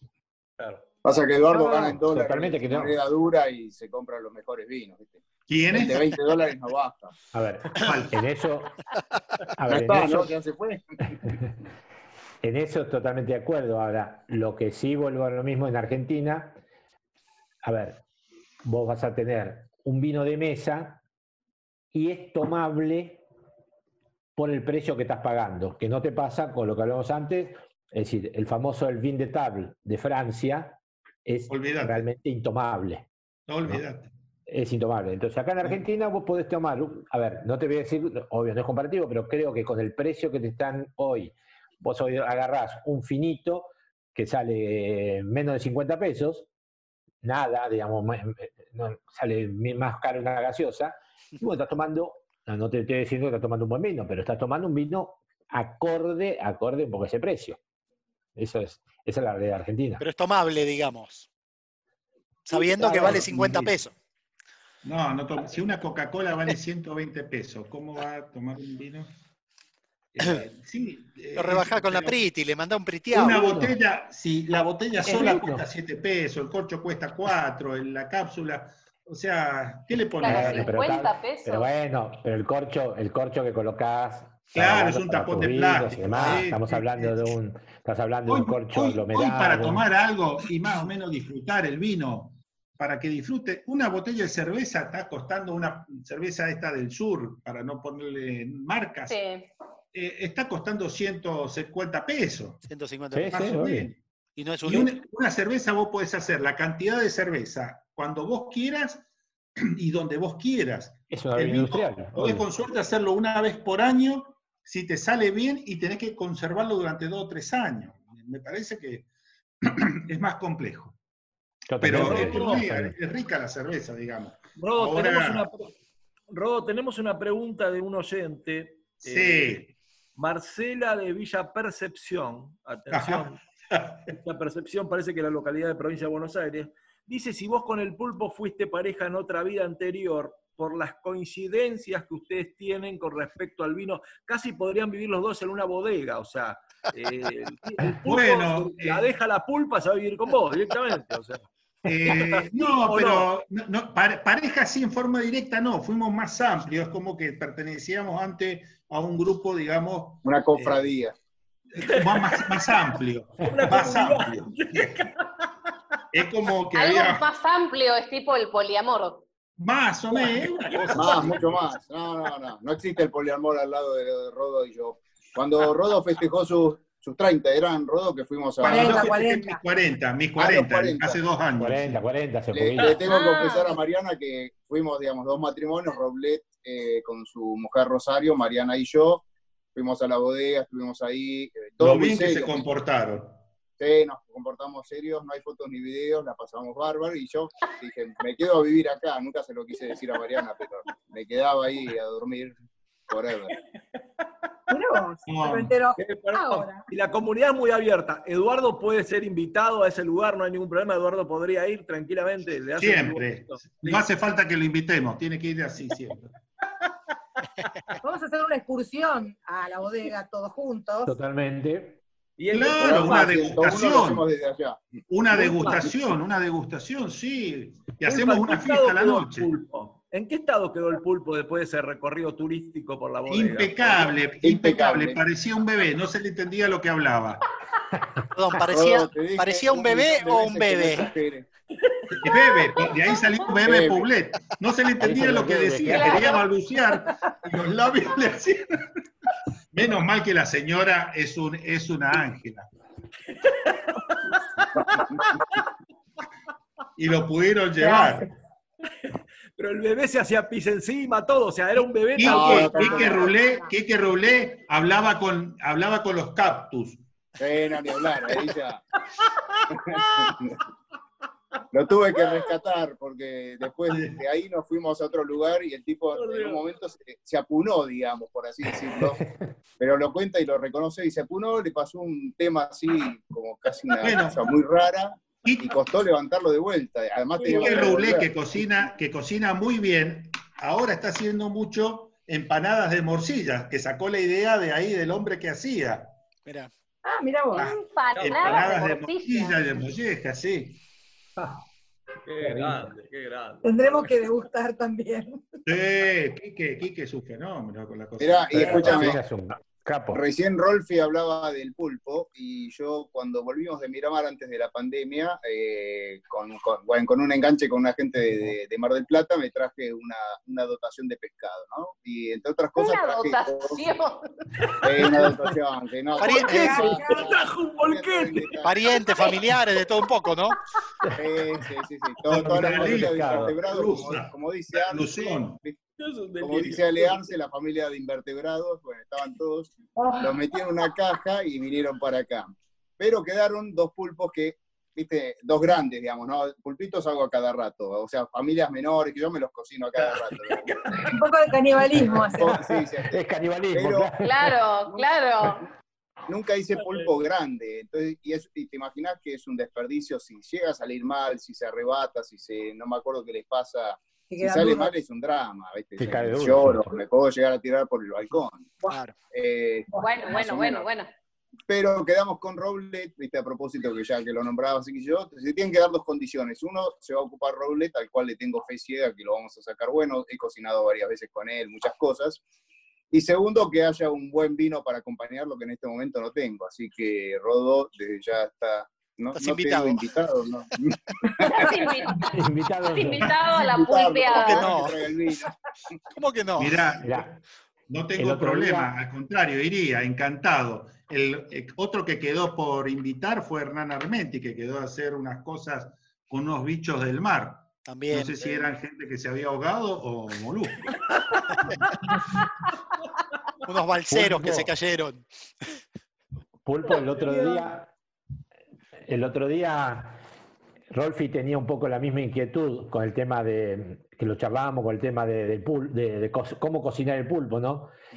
Y justamente le dije en estos casos que todos estábamos metidos con la cocina y demás, le dije que entrara, y te lo recomiendo, entra al Instagram de, Fer- de Fernando Troca, para mí uno de los cocineros número uno de Argentina, un capo Fer, y empezó a grabar un Instagram, digamos, en el cual la cocina de él eh, realmente es una cocina de otro nivel, ¿no? Pero empezó a hacer todo en Instagram por la cuarentena, qué puedo cocinar con las cosas que tengo en casa. Y tiró justamente un par de tips eh, de cómo cocinar. Le habían mandado un pulpo de España, que diferenció que es mucho mejor que el pulpo chileno y demás, ¿no? Y dos o tres tips, cómo cocinarlo. Eh, no sé si vos, Rolfi, al final lo cocinaste o no lo cocinaste y lo viste, pero era un tema realmente para, mm, para seguirlo y para verlo, porque realmente daba esos tips para poder cocinar y no en Y cometer era el ese- famoso ese que lo meten y lo sacan tres veces del agua hirviendo o algo Hay así, que ¿no? asustarlo, se llama. Exacto, pero también, pero tampoco hablaba también, hablaba bien de los tiempos y demás, ¿no? Pero fíjate si no, si todavía no te animaste a cocinarlo y te animás. Bueno, ¿por qué no hacen uno, por qué no hacen uno e invitan? Ideal con un Pinot Noir o con un champán. Que ahí podemos Ah. Con ese Ahí me gustó más. ¿ves? Con un Yo voy por el, yo voy por el champagne, no por el. Yo soy la reina del Pinot Noir, así que me tienen que invitar. Ujú. Está bien, yo ya Sí, me pero- comprometí que con Quique lo vamos a hacer, digamos, comprometí. ese- ese- me animaba a hacerlo a la parrilla. Yo cuando, cuando probé eh, pulpo, a la, pulpo a la parrilla o asado, y parecía bastante simple, digamos, no, no era una preparación con salsas y yo, y le iba a entrar por ese lado que me parecía de, de menos riesgo, digamos, que si lo asustás mal, o sea, se los asusta en serio, vale, no, no es que se asustan, digamos, ¿no? Pero, digamos, Igual, un agua hirviendo se los sumerge eh, tres veces y, y después se los cocina. Y la verdad que nunca me fallaron y siempre me salieron bárbaros. Pero una cosa es que falle un pulpito chiquitito así, Claro, y haces de a 10 o 15, y otra cosa un pulpo enorme. Claro, es fácil asustar a alguien yo lo asusto y les ¿no? cuento.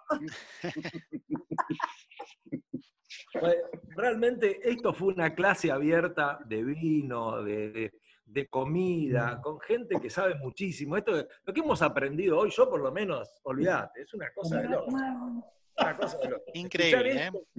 Qué festejo.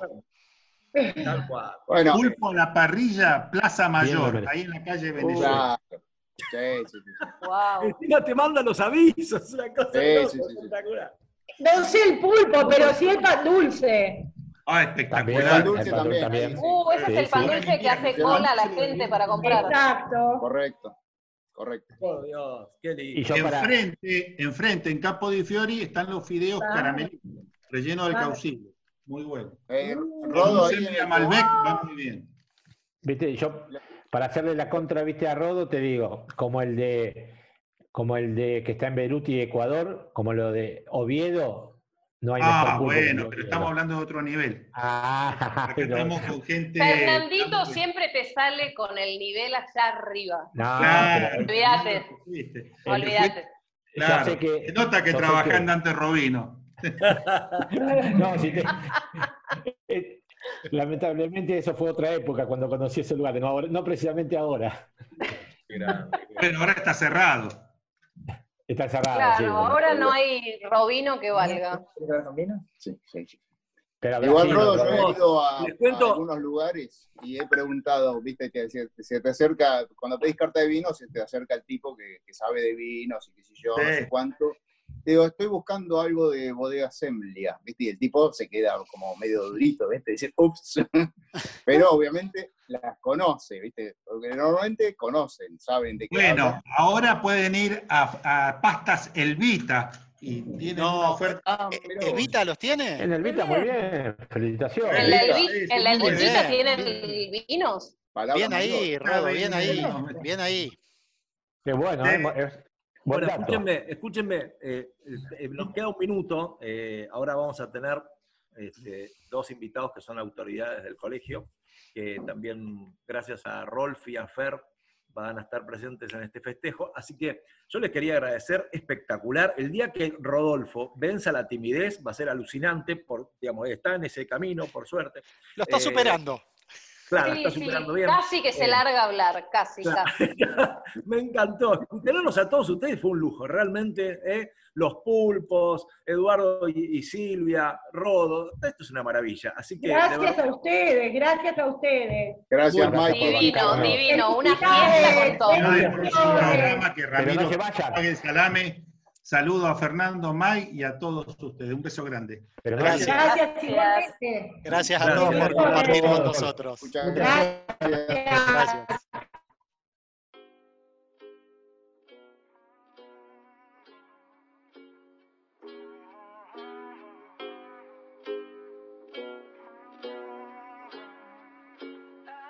Yeah, I'm gonna take my horse to the old town road. I'm gonna ride till I can't no more. I'm gonna take my horse to the old town road. I'm gonna ride till I can't no more. I got the horses in the back, horse stock is attached. Head is matted black, got the bushes black to match. Riding on a horse, ha, you can whip your Porsche. I've been in the valley, you ain't been up off that porch now. Can't nobody tell me nothing.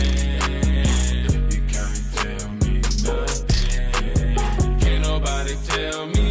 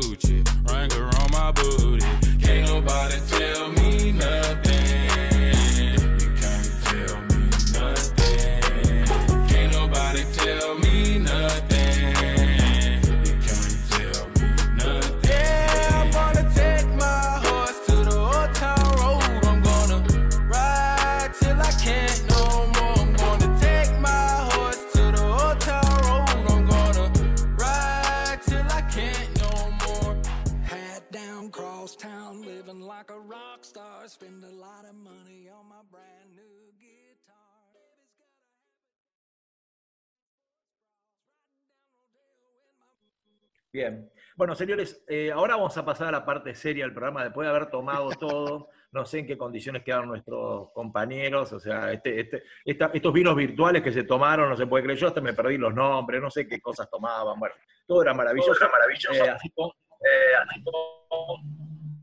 así que vamos a pasar a la, la parte seria. Y bueno, tenemos unos invitados de lujo espectacular. Tenemos, o sea, tenemos las autoridades del colegio. Esto es así, señores. Tenemos la, la- la jerarquía. Así que le voy a dar paso a mi amigo, a mi compañero Rolfi, para que los presente de una manera, pues yo estoy ebrio ya con lo que tomé y encima no tomo nunca. Así que eso que vos no tomás Eh, nunca, por que, eso. Rolfi, me gustaría que los presente. Claro, por eso. por Te eso. mareaste con Eh, el Rolfi, aroma. me gustaría que los- Claro, ya solo con, con el, con el cuento, nada más. El aroma Rolfi, presentalos vos, que tenemos el gusto de recibirlos. ¿eh? Cómo no, cómo no. Hoy, hoy este, contamos con, la participación especial en este programa número 100, eh, de, como bien dijo Mike, de la plana mayor, digamos, del colegio, ¿sí? Eh, y querían estar acá acompañándonos y saludándonos, así que están con nosotros Cecilia Vallés, que es representante legal del grupo educativo. Buenas tardes y bienvenida, Cecilia. Tenemos también a Andrés Encini, que es representante legal y además es el director general del Carmen Arriola de Marín, que está estrenando función este año. Este, él asumió, eh, bueno, a finales del año pasado se, sumó al equipo y está, debutando en este año tan particular que nos está tocando vivir. Así que bienvenido Andrés también, este, gracias por estar compartiendo con nosotros los, los 100 programas. Bueno, muchas gracias a todos. La verdad que es un placer estar acá con ustedes en esta, en esta celebración de los 100 programas, ¿no? Qué bueno llegar a 100 programas en contacto con la comunidad, en contacto con amigos. Y por lo que escuchaba la pasan muy bien. No sé ese del vino virtual, pero a nosotros no nos convidaron nada hasta ahora. Es que- virtual, Andrés. es virtual. Nos divertimos mucho, nos divertimos mucho. vez- la próxima vez invítennos cuando todavía existe el vino virtual, porque a no- nosotros nos hicieron ingresar cuando el vino virtual ya se había terminado. Claro. Sí, pero en realidad, en realidad, bueno, es un tema de, tema de agenda y de horarios, pero permítanme antes de que, de que avancemos presentar a- también, está con nosotros Nacho Insaurraga también, que es el gerente de comunicación del colegio del Carmen Arriola, y es un poco el, nuestra, nuestra espalda en todo esto, es el que nos, nos apoya técnicamente, tecnológicamente, y el que hace posible que estos programas Bien, después vos los escuches eh, a través de Spotify. Así que, Nacho, bienvenido también y gracias. Y gracias, Nacho. No, gracias a ustedes, gracias a ustedes, la verdad un placer acompañarlos en este programa 100. Increíble, lindo número, ¿eh? Lindo número. impresionante. Aparte, Nacho, aparte de ser el capitán del barco, Nacho, es el que concreta los sueños. ¿viste? Nosotros le pedimos cosas y él dice, espera, ya lo vamos a lograr, y esperamos y se logra. Y llega. No, no, La verdad no, que simple- sí. Simplemente acompañando, acompañando y, y la verdad que ustedes, acompañando todo el entusiasmo que tienen. Y eso es increíble, buenísimo. Así Sos que nuestro ahí- puente tecnológico. Gracias, Sí, Nacho, a. Yo creo que, que es más que eso, es, es parte de, de un alma ahí escondida que siempre está para acompañar, ¿no? Porque a nosotros con, con Cecilia y todo el equipo, el consejo directivo y, y- y los directores, siempre contamos con él, así que es bueno el reconocimiento que le estamos haciendo. ¿eh? Es Y maravilloso. lo primero que queríamos hacer, Andrés y, y Cecilia y Nacho, es agradecerles porque eh, nosotros amamos la radio y, y para nosotros la radio es algo increíble. Es, para nosotros es inmortal, eh, no hay manera de que, de que puedan con ella. Y agradecerles el espacio, agradecerles el apoyo que nos dan, la posibilidad de poder, digamos, comunicarnos con, con nuestra comunidad, ser un, no sé, un medio para poder este, llegar a ellos, conectarnos, estar, digamos, de esta manera eh, eh, siempre, siempre a, la vanguardia con las cosas que, la UP, digamos, hace, con, lo que ustedes llevan a cabo con los, vecinos del colegio. Así que, de verdad, queríamos agradecérselos porque para nosotros es todas las semanas dos horas de felicidad tenemos aseguradas haciendo el programa y eso tienen que ver ustedes también con que sea posible. Así que de verdad gracias y por todo lo que hacen por, por la institución también. Eh, así que bien vale, bien vale aclararlo y agradecérselos. ¿Eh? Sí, absolutamente. Siempre, siempre estamos pensando que esto que logramos tener y que disfrutamos tanto es gracias a la posibilidad que nos da el colegio y a través de la UP. Así que están siempre muy presentes en nosotros. Sabemos que todo este lugar donde aparte podemos sentirnos muy libres y sobre todo, y que también lo recalcamos siempre, eh, creamos comunidad acá. Así que muchas gracias. Cómo se vio placer. revalorizada la radio también en este tiempo de pandemia, ¿no? No solo nuestra radio, sino la radio en general, ¿no? Es verdad. Es verdad. Totalmente. Sí, Es cierto, es cierto. Cuando todas las luces se apagan, la velita sigue encendida de la radio. Siempre está ahí. Y, y le pudimos encontrar la vuelta, porque la verdad que cuando empezó la cuarentena, este, bueno, se cortó la radio, o sea, no llegamos ni, ni a arrancar este año este, Claro. físicamente, justo arrancábamos el viernes ese que empezó, empezó la cuarentena, el viernes 20 de marzo creo que era, 20. eh, justo ahí arrancaba nuestro primer programa de 2020, y bueno, y nos quedamos como, como el chico que le sacan el juguete, ¿no? Este, y, y nos miramos y dijimos, uy, qué lástima, bueno, no importa, ya va a pasar, son dos semanitas y arrancamos.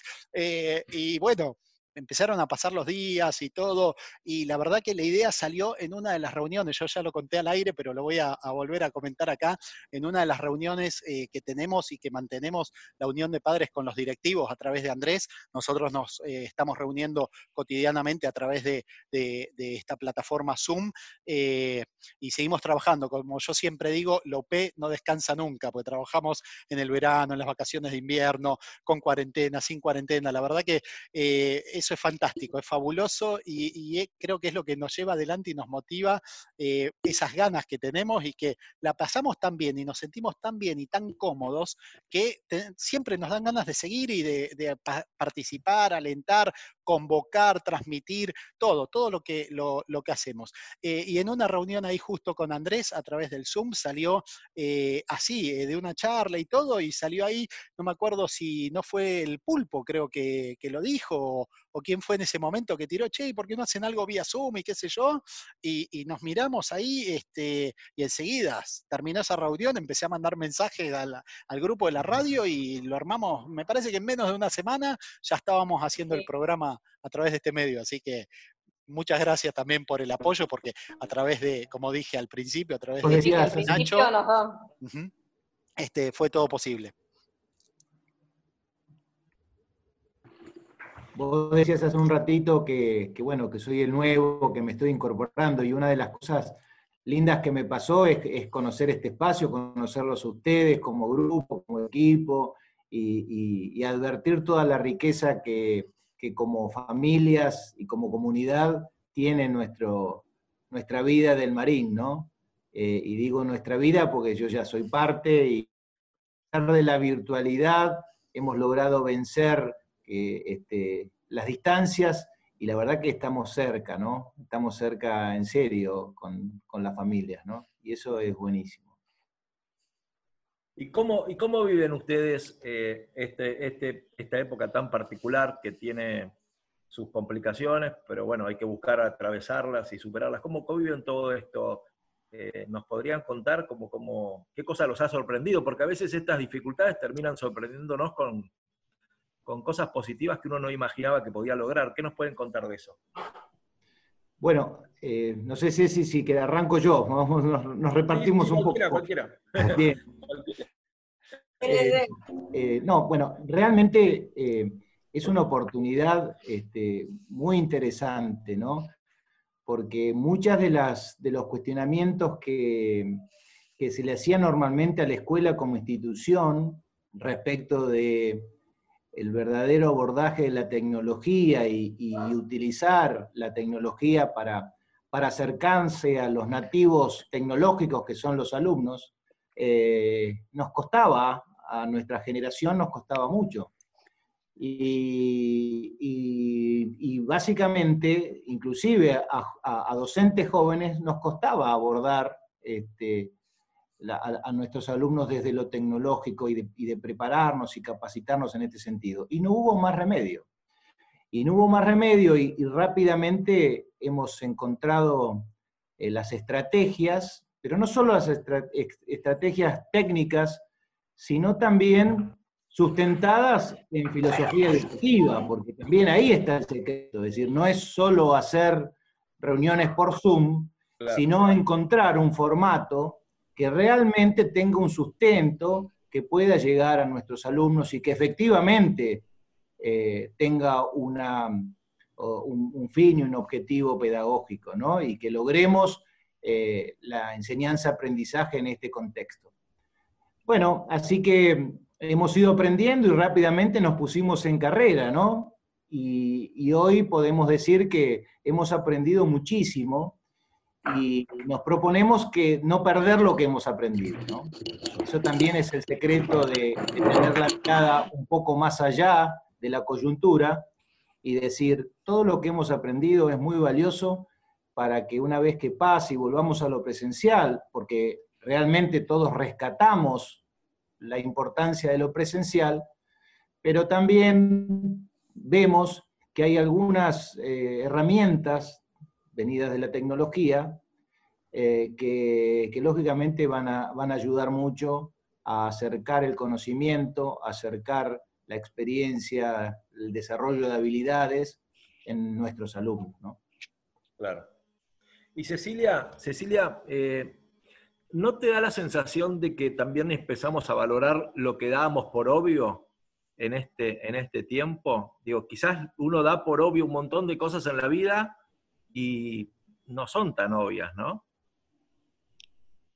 Totalmente. Me parece que muchas de las cosas del, vínculo educativo y del hecho educativo que, como vos decís, eran obvias, más allá de muchas de las cosas de la vida cotidiana, ¿no? Que, que también eran obvias, pero hablando de la escuela, muchas de las cuestiones que tienen que ver con el encuentro, con la cercanía, con la preocupación con cada, por cada chico, por cada familia en particular, acercarse al que uno sabe que tiene una dificultad, esa cuestión eh, en las escuelas del, pasillo, en el marín diríamos del patio central, ¿no?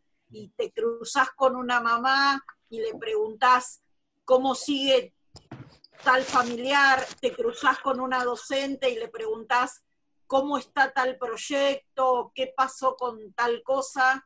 Bueno, eso que para nosotros era lo natural, para ustedes también era lo natural en una comunidad como la del Marín, donde nos juntamos en esto, nos juntamos en aquello. No, de repente lo natural pasó a ser eh, algo que, que, no existe más, digamos, que por el momento está absolutamente entre paréntesis, ¿no? Y hay que buscar otras maneras para esos encuentros. Y vos antes hablabas de la sorpresa de este tiempo.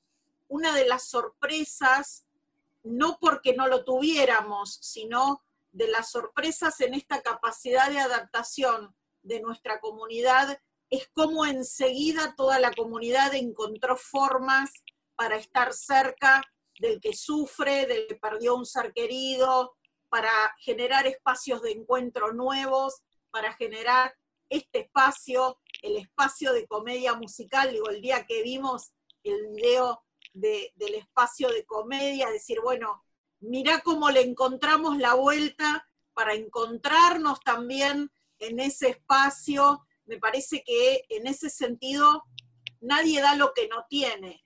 Si la comunidad del Marín pudo rápidamente eh, volver a generar estos espacios y estos medios para el encuentro, es porque es algo que forma parte absolutamente de eh, nuestra idiosincrasia como comunidad.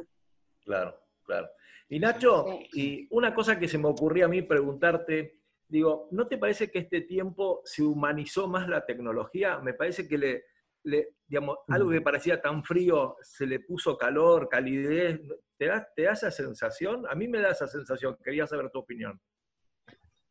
Sí, eh, es como que le dimos un sentido, ¿no? Un sentido más profundo a la tecnología. Digamos, la posibilidad que nos da de encontrarnos. Y ahí está el, el chiste, me parece, ¿no? Del, el tema de... El, el, Zoom hace varios años que existe y que, claro. que, se usa para empresas, y, pero bueno, esto hoy estamos usando el Zoom como si fuera eh, algo muy habitual, clave. Eh, y me parece que le encontramos el sentido esta, esta parte humana de encuentro, de estar cerca, de encontrarnos, de, de que es la vía de, que nos ayuda a saludarnos, a, a desearnos buenos mensajes, a compartir, a, a lo que sea. Y, y, me parece que ahí está la clave, ¿no? La pregunta que, que, más recibiste en todo este tiempo es, ¿me explicás esto? ¿Es la pregunta que más recibiste?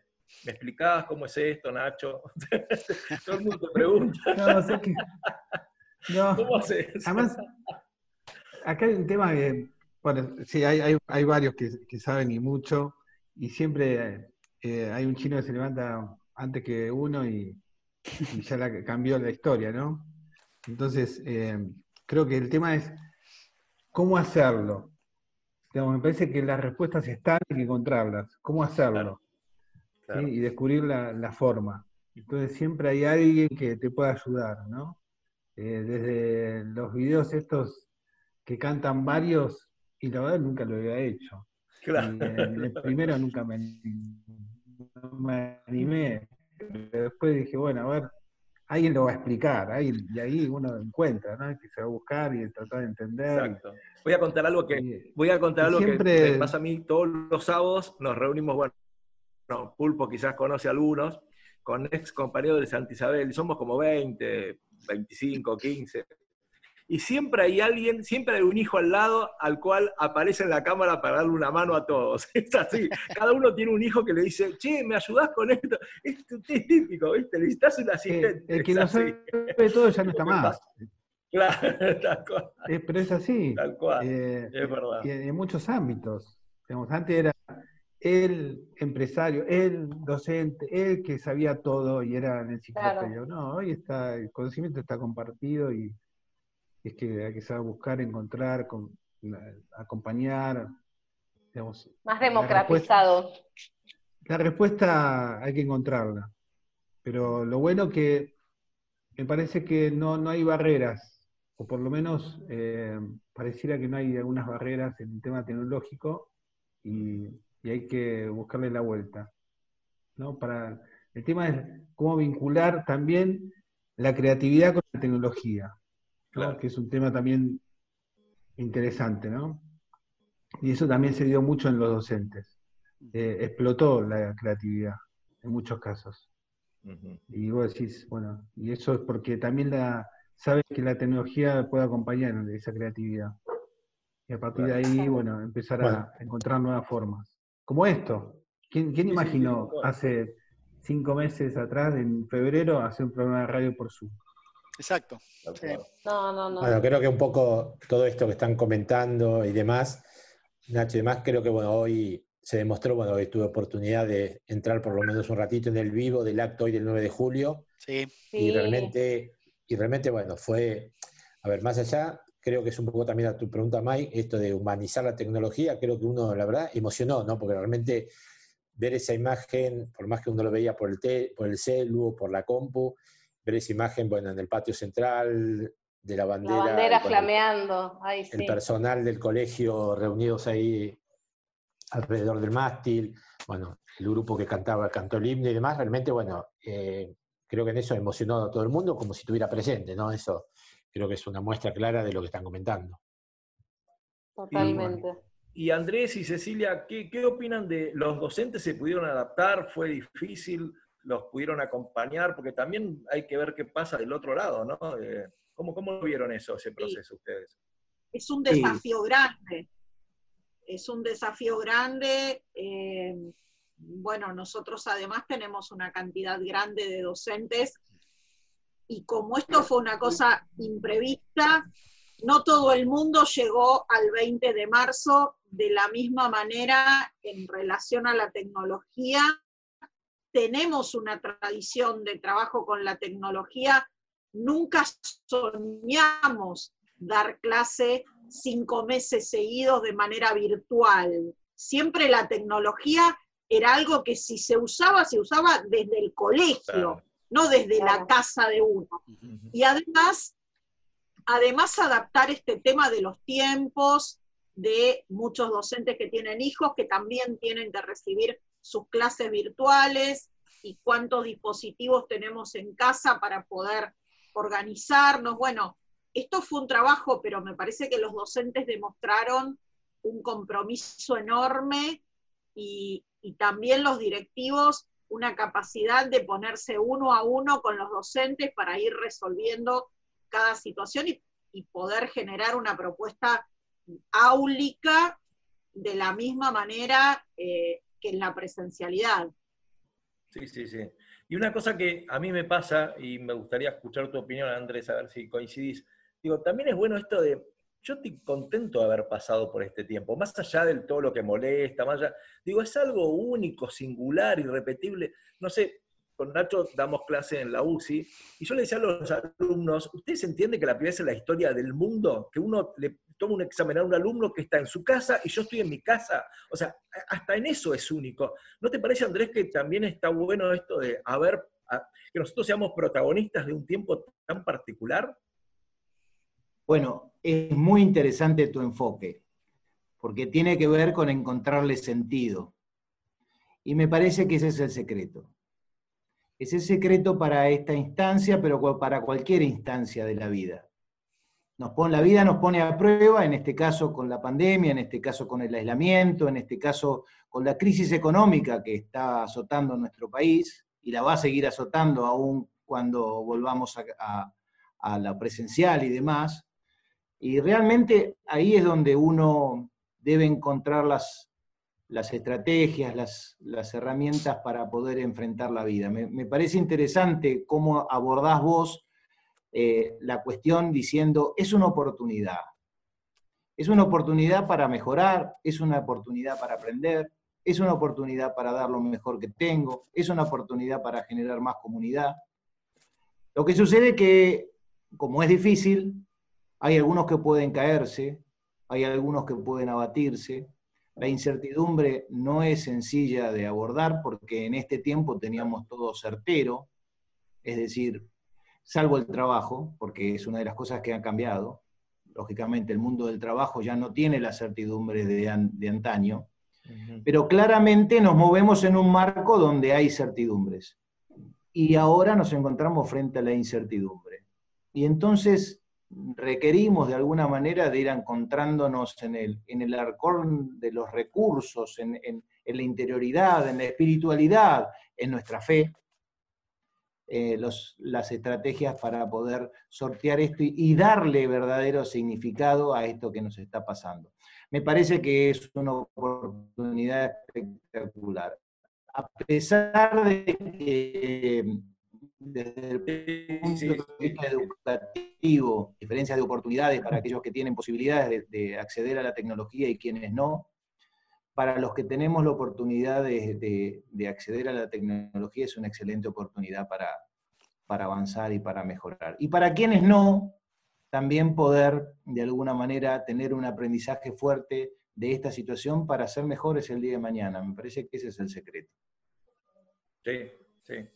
Bueno, le damos, la bienvenida, le damos la bienvenida a Ale, que se acaba de incorporar. Eh, Ale, gracias. Sí. No quería, no quería interrumpir porque la verdad entré en el medio de la charla y lo que pude escuchar es sumamente interesante. No quería perder la oportunidad de mandar dos besos, ¿sí? Uno a todo el equipo de ¿Y ahora qué hacemos? por estos 100 programas, por la garra que le ponen, por la onda. Eh, al que tengo al lado mío le voy a dar a su vez un tironcito de orejas. Gracias. Este, y también un muy feliz cumple y un beso a Andrés, que también estás cumpliendo años. Sí, Sí. muchas gracias. Sí, así que Pero bueno. no cumple siempre. No, no, no, no, no, no, no, Andrés, no, por me supuesto estás que no. diciendo- Andrés me está diciendo que cumplís 30, esto es cierto, ¿no? 30. Está confirmado. Listo, está confirmado. Mira, yo No, siempre digo lo mismo. 57 felices años. Para tener la edad que tenés, en tu caso tenés que tener los 30 antes. Así que está muy bien, está muy bien, está muy bien, totalmente. ¿Sí? Bueno, muchas gracias. Totalmente. Ro, perdón, vos querías hacer una pregunta, Ro. Eh, sí, yo eh, más que una pregunta quería rescatar y eh, hacer sobresalir algo que a mí me llega a través de, de mi hija Rocío, que está en sexto año, en secundaria, en un año muy especial para los chicos que tendrían que estar, eh, nada, no sé, más juntos que nunca y con tanta ilusión en el último año. Eh, a pesar de todo eso, la realidad es que eh, yo veo en ella y con, todas las charlas que, tenemos todo el tiempo, eh, tratando, porque la verdad es lo que, lo que veo es que ella no se queja demasiado, entonces eso al principio a mí me daba un poco de miedo.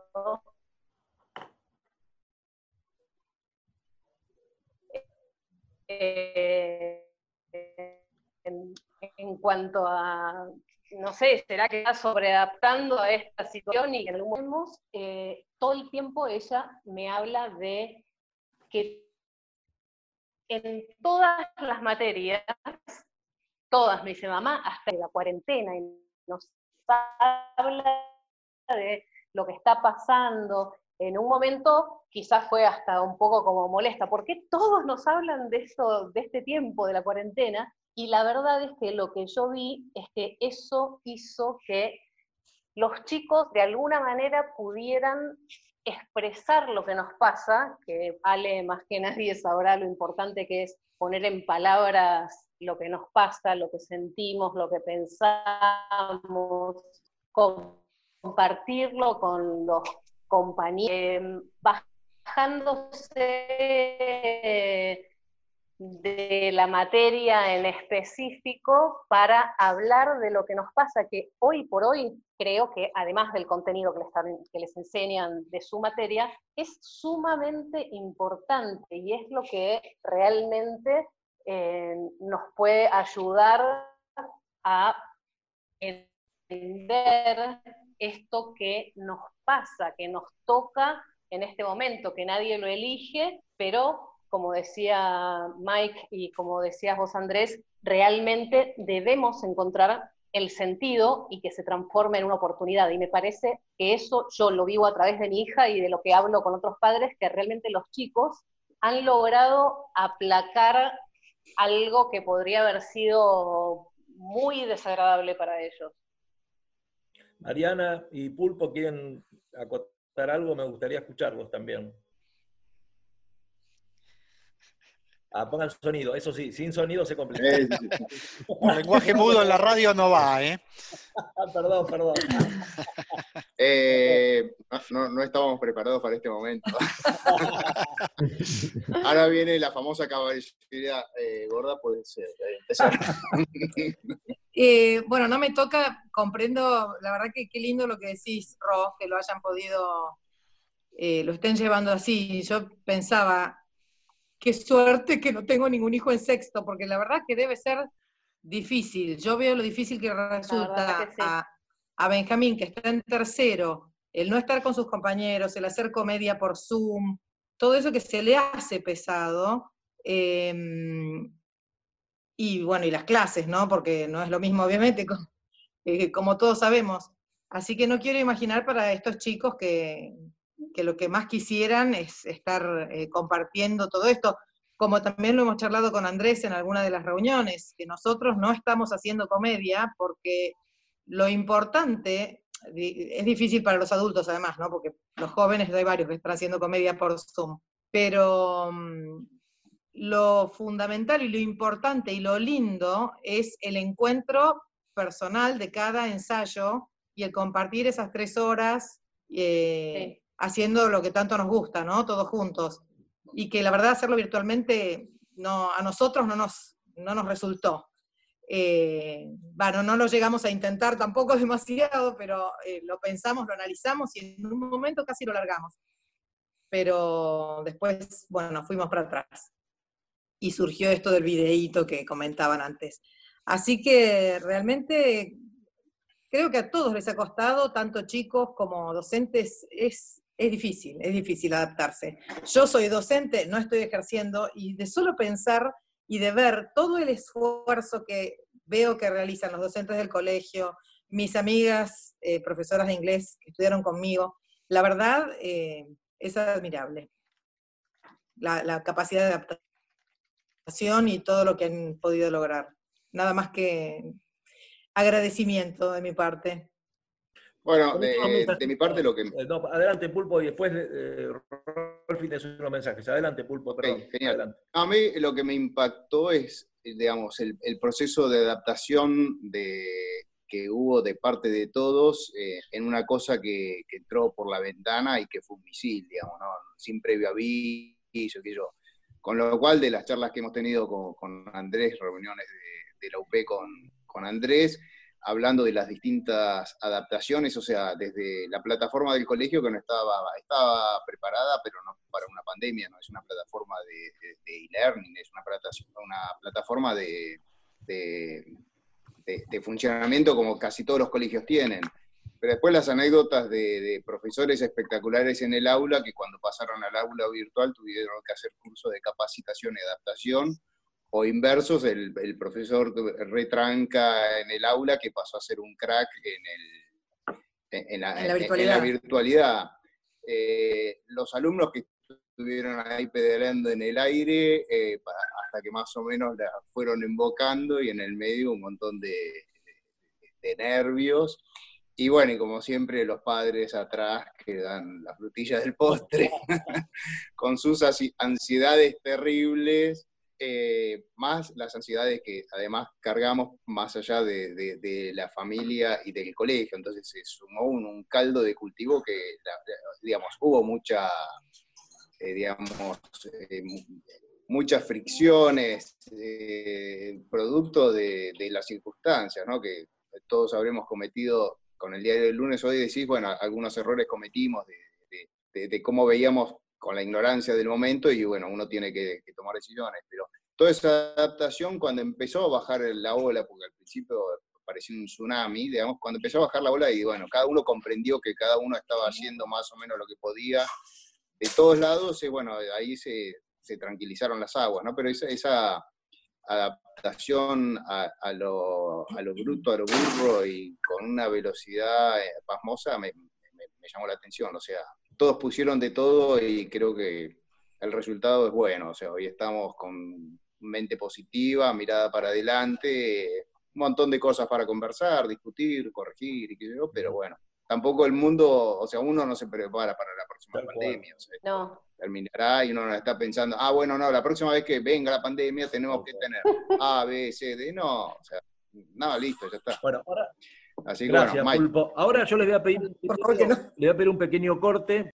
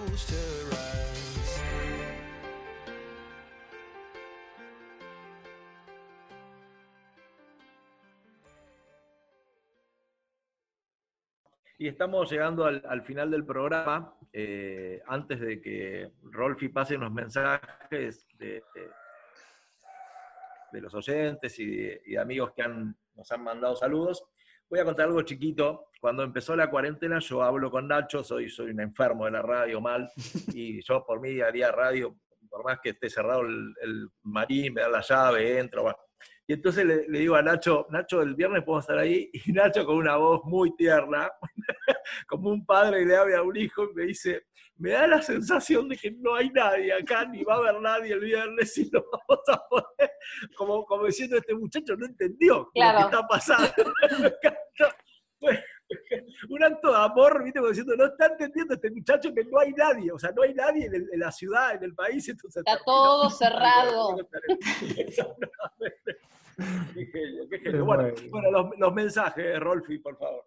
Bueno, cómo no, vamos con los últimos mensajes que estuvimos recibiendo durante el día de hoy. Seguramente en la semana vamos a seguir recibiendo más mensajes que los pasaremos la- en el siguiente programa. Pero bueno, algunos de los que tengo así que mandaron eh, mensajitos rápidos son Edu Yesi, Palermo, eh, bueno, Mariana del Pulpo, que estuvo, estás acá presente, ya nos lo diste personalmente, Edu Santín, que ya estuvo también y nos lo dio, Ale, también tu- el tuyo, Ale Negri, que también por suerte llegaste a, saludarnos personalmente. Y el, eh, tengo uno más de Silvia, que agradece, Silvia Maciel, eh, llegó recién, que agradece por la invitación y por a- haber podido ser parte de- de- del festejo. Bendiciones y a seguir celebrando. Equipo lleno de gente linda. Y el último mensaje que quiero leer es de alguien, es actualmente una abuela ya, eh, su hijo es exalumno eh, y sus nietos están actualmente en el colegio, ya egresaron dos, pero le queda todavía la nieta, y es la mamá de Edu Yesi.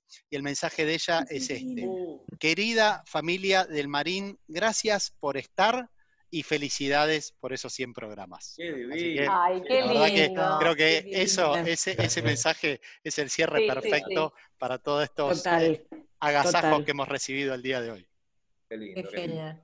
Bueno, y para bueno. terminar le voy a pedir a cada uno que haga una pequeña reflexión, digamos, algo que tenga ganas de decir eh, en función de, de, bueno, de este momento y que estamos viendo y también de, de lo maravilloso que es pertenecer a esta comunidad. Eh, es increíble, yo voy por, por mi año 19 y siento que, que, bueno, es, es una maravilla, es, eh, es algo lindísimo sentirse parte, sentirse querido, querer, de eso se trata la vida, ¿no? Eh, de querer y sentirse querido, de la salud física y espiritual, y el resto es cotillón, el resto puede ir y volver, no importa, pero mientras tengamos esas dos o tres cosas, así que bueno, quiero, quiero pedirles eso, que cada uno reflexione y, no sé, diga lo que tiene ganas de decir, que me parece que, que podría enriquecernos a todos, así que, eh, ¿querés empezar vos, Nacho? Bueno, Un voluntario al frente. un amigo, un amigo. Porque No, me dijiste que no, porque me dijiste que Se quedó enojado. No, eh, la verdad que no, no, lo que me sale es agradecerles, agradecerles eh, todo lo que hacen todas las semanas, en la buena onda. Eh, quiero que sepan que es muy importante lo que hacen. Eh, sostener este programa, armar este grupo, esta comunidad. Eh, siempre contamos con ustedes. Siempre están para ayudar para lo que sea, para el programa de ustedes o para otro. Y, la verdad que así es un gusto trabajar. Cuando uno se siente cómodo, se siente acompañado, que se siente que del otro lado sí hay un ida y vuelta, eh, cualquier desafío que se presente, eh, no pasa nada. Lo importante es estar juntos y saber para dónde vamos. Y la verdad que ustedes son, en donde están, eh, la rompen, ¿sí? Y, y siempre ponen lo mejor. Así que la verdad que mil gracias totales, como dice el autor de, de la cortina a ustedes, gracias totales. Sí. Así que eh, la verdad que bueno, un placer y un agradecido, un agradecido por, por todo el cariño y toda la onda que siempre ponen. Así que- Gracias, Nacho. Gracias. Eh, Cecilia, ¿qué no querés decir?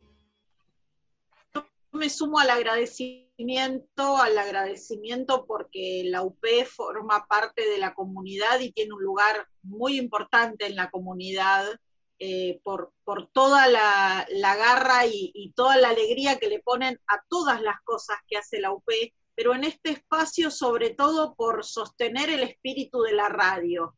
Hace un rato decíamos, quizás a, algunas personas la radio ya les parece algo viejito, ¿no? Como que, bueno, ahora hay otras cosas y a partir de la pandemia, a partir también de las plataformas virtuales que nos permiten amplificar y difundir de otra manera, la radio empieza a cobrar otro sentido. Y la radio del Marín me parece que también empieza a cobrar otro sentido en este tiempo, así que gracias por, por eso, por sostener el espíritu de la radio, que en el fondo es parte de este espíritu de comunicación y de cercanía que tiene el proyecto del colegio. Gracias. Rolfi, Bueno, yo eh, antes de dar mi, mi cierre y mi pensamiento, me olvidé un, un mensajito muy importante, pues estoy con el teléfono de la radio, el mío, los papeles y todo. Me acabo de acordar, gracias a Dios, me acordé, porque es un mensaje muy especial y de una personita que cuando lo escuchen, este, Ros se va a acordar porque me dijo algo en su momento, fue de un invitado que tuvimos un día, un invitado sorpresa. Espero que se escuche bien, a ver. a ver. Encanta Ay, porque ya la radio ya cumple 100 programas. Qué bonito. Y te quiero mucho. Bueno, chao. Bueno, Ay, espero que se haya escuchado bien. A Vero. Eh, cuando, Perfecto. cuando escuché, Perfecto. cuando escuché el mensaje, enseguida pensé en vos, Ro, lo que me comentaste hace dos programas atrás, este, que en su momento, cuando vos hacías el comentario, yo no me había dado cuenta y, y pensaba en mis sobrinos de acá y no en el que tengo más lejos. Este, justo me mandó el mensajito hace un rato, digo, bueno, lo voy a pasar.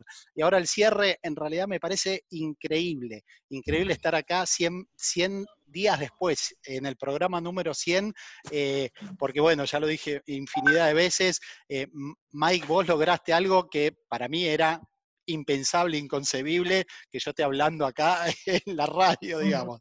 Eh, pero bueno, lo lograste, te lo reconozco, te doy las gracias por eso, porque como te lo dije en el mensaje de cumpleaños y lo he dicho al aire varias veces, eh, me sembraste el bichito y me hiciste querer esto, querer este lugar más allá de lo que es la UP y que lo transmití hace un rato cuando presenté a nuestros invitados de lujo con los cuales estamos cerrando el programa hoy y este festejo. Eh, la verdad que yo me siento muy bien, lo paso muy bien y me gusta hacer esto que hago.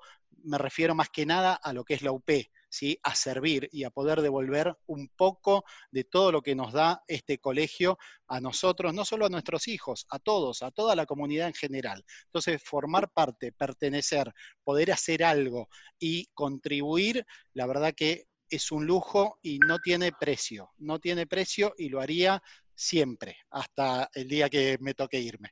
Gracias. Qué lindo, qué lindo, qué lindo. Bueno, Fernandito, ¿qué nos decís?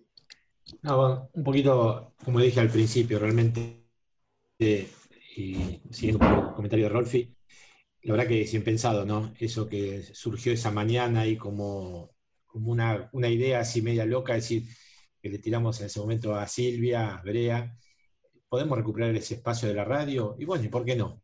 Háganse cargo. Y bueno, y como dije al principio del programa, Mike, te tiré a vos el tema, lo charlé con vos, y te apoyamos desde afuera, como dijimos en ese momento con Rolfi, y bueno, vos nos dijiste, no, no digan tanto eso porque ustedes van a ver lo que es la magia de la radio, y realmente fue así, ¿no? Además, este año, acuérdense que yo había dicho que, nada, por otras obligaciones, plan horario, se me iba a superponer y tal vez no iba a participar del todo, y bueno, y también esto, la cuarentena ayudó para poder estar, Es verdad. gracias a Dios, todos los, toda la semana. Así que por ese lado, bueno, súper agradecidos a todos los que formamos este equipo y demás.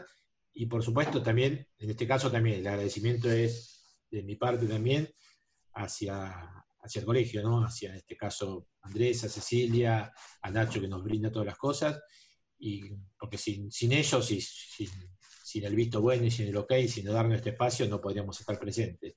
Así que es un placer estar, y también como dijo Rolfi, le robó las palabras, un poco es, lo poco bueno que podemos hacer es devolverle al colegio todo lo que nos dio. En el caso mío, bueno, tengo un aprecio muy especial, ¿no? Ya que fui alumno, tomé mi primera comunión ahí, nos casamos con Ale ahí, es decir, tengo una historia bastante fuerte en el colegio y realmente poder estar hoy ya a esta altura con un chico egresado, con otro chico compartiendo cuarto año y poder seguir perteneciendo a esta comunidad realmente me, me llena de orgullo y feliz.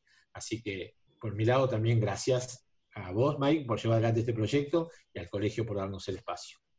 Gracias. ¿Ale?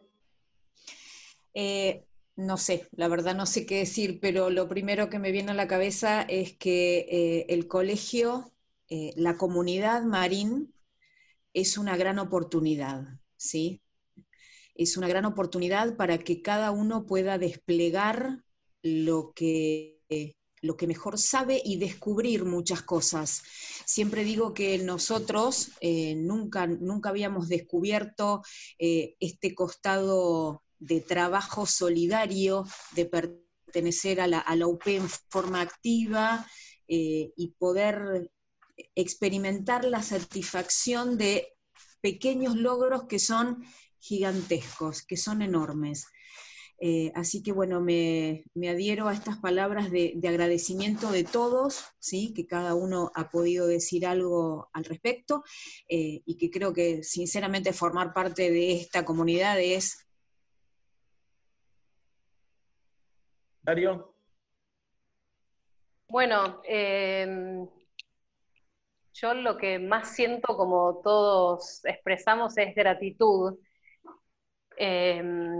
En lo personal, respecto de la radio, eh, la verdad es que para mí siempre era algo pendiente y tengo que agradecerle a Gaby Vita que a través de, de nuestra familiaridad me insistió, me insistió, me insistió, hasta que bueno, un día me dijo, dale, vení. O sea, vení y vení de visita y fui de visita y me quedé para siempre. me quedé para siempre. Al único que yo conocía era a Ramiro, Em, porque bueno, porque somos padres, nuestros hijos fueron compañeros de colegio. Este, pero bueno, la verdad es que encontré un grupo espectacular. que yo al principio tenía un poco de miedo porque yo entré y Gaby se fue muy rápido, entonces quedé yo como única mujer en un grupo de hombres que se conocían, que formaban parte de todo el tema este del fútbol y del campeonato, que los une muchísimo. Y eso me, me apabullaba un poco. Yo decía, ¿y yo qué voy a poder hacer? ¿Qué voy a poder decir? Y la verdad es que no solo sentí que me, me hicieron un lugar y bueno, y yo creo que me gané mi espacio también, eh, sino que es un grupo en el que realmente logramos una, eh, una fluidez, una, una cosa muy orgánica, que nos queremos, nos respetamos mucho, que todos estamos siempre en función del otro cuando es el momento en el que el otro tiene que brillar.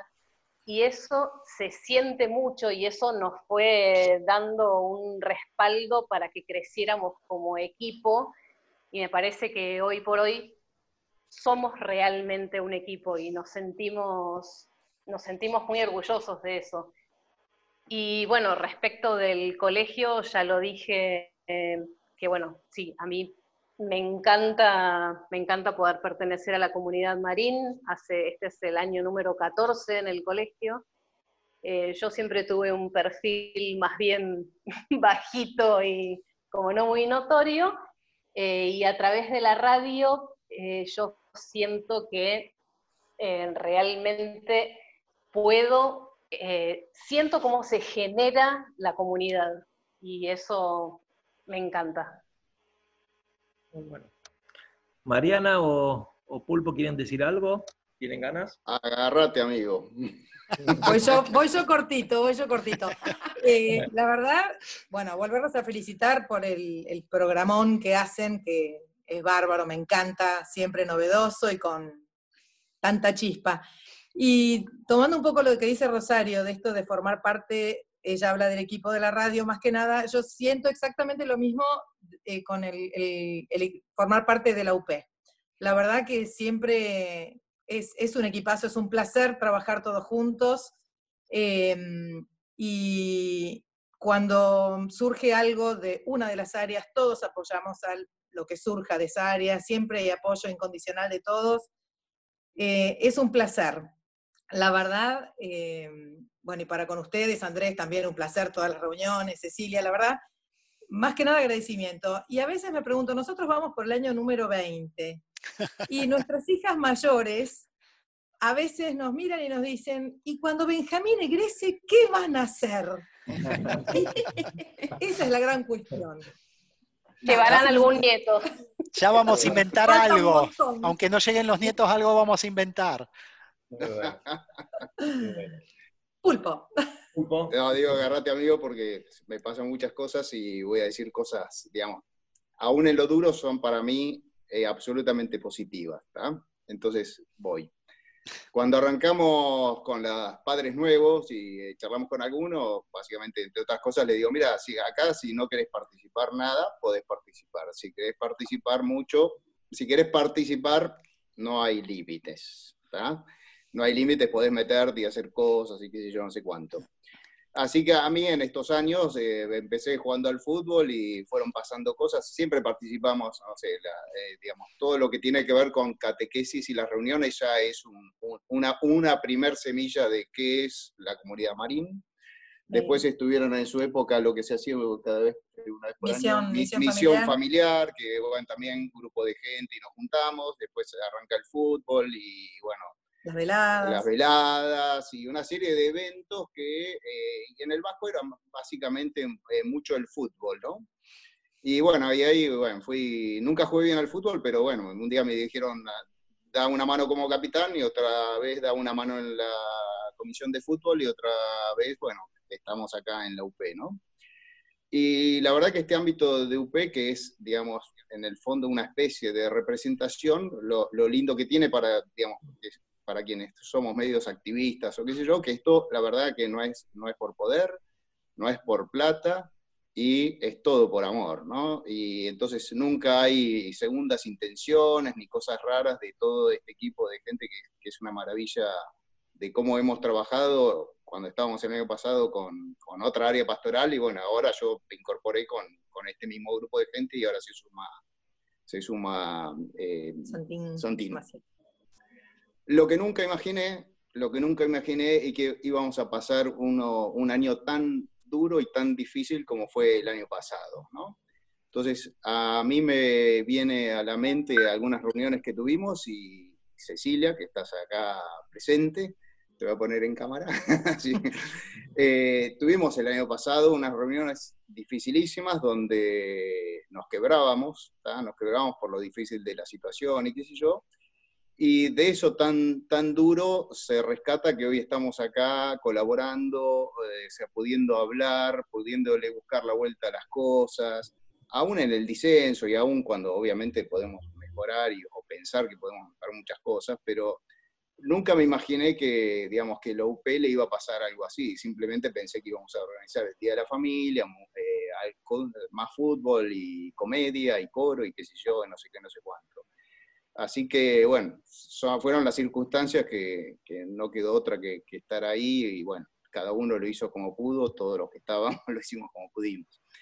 Y con respecto al- a, hoy me gusta pensar que se habla más de el bajo que fútbol. Vo- Yendo al principio, cuando se hablaba de fútbol, el bajo era el fútbol, básicamente, eh, pero digamos, hoy tenemos un montón de, de actividades y se suma cada vez más gente eh, que va comunicando al resto de la comunidad, de la comunidad marín y para afuera también. O sea, es una, me encanta cuando alguien de afuera te trae los chicos al colegio, de alguna manera piensa en el colegio, porque entre otras cosas saben que los padres tienen comunidad, digamos que es una cosa no muy concreta de explicar, eh, de poner en papeles, pero que se transmite y uno lo, evidentemente lo transmite en el sentimiento.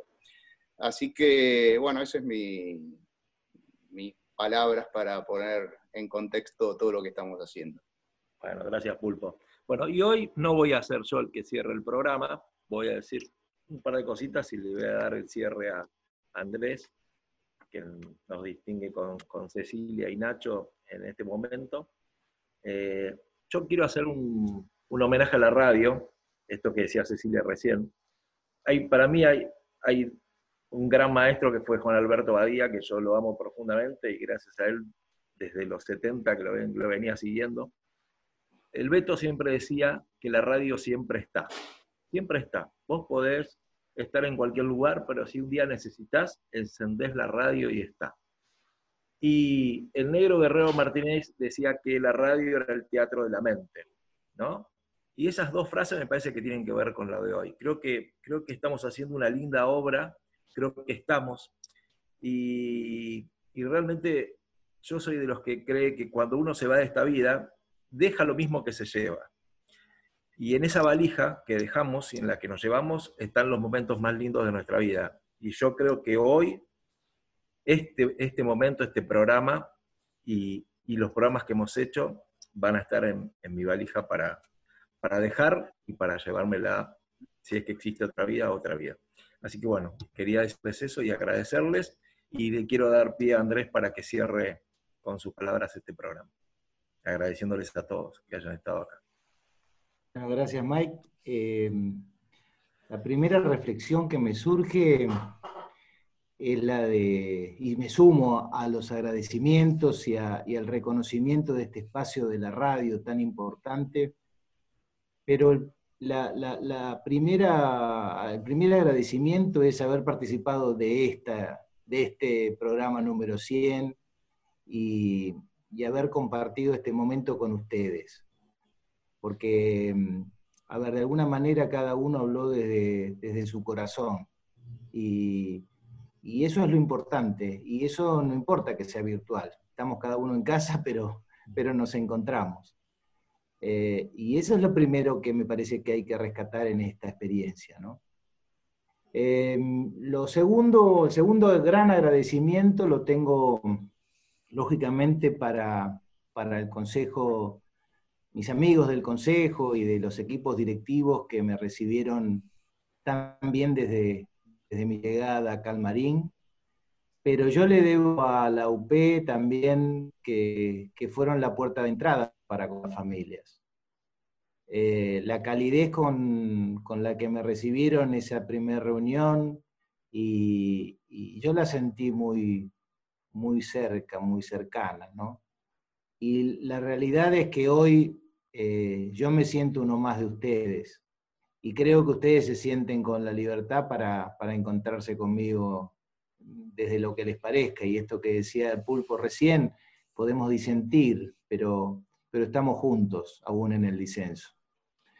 Eh, por otro lado, también aprovecho a agradecer, porque como, como recién llegado y, a, y esta- que estamos terminando la primera mitad del año, yo tengo que agradecer a, a todas las familias por todo el, el esfuerzo que han hecho en adaptarse ellos también a, a esta, a, este, esta educación virtual, eh, acompañando a los chicos, tolerando diferencias, eh, la verdad, posponiendo diferencias en pos del bien común. Eh, quiero reconocer a nuestros docentes, como decíamos hace un rato, como decía Cecilia, por todo lo que, lo que han hecho en este tiempo para ponerse a la altura de las circunstancias, de las difíciles circunstancias que nos tocan vivir, aún pasando privaciones y problemáticas propias, como nos pasa a todos en las familias, ¿no? en el trabajo.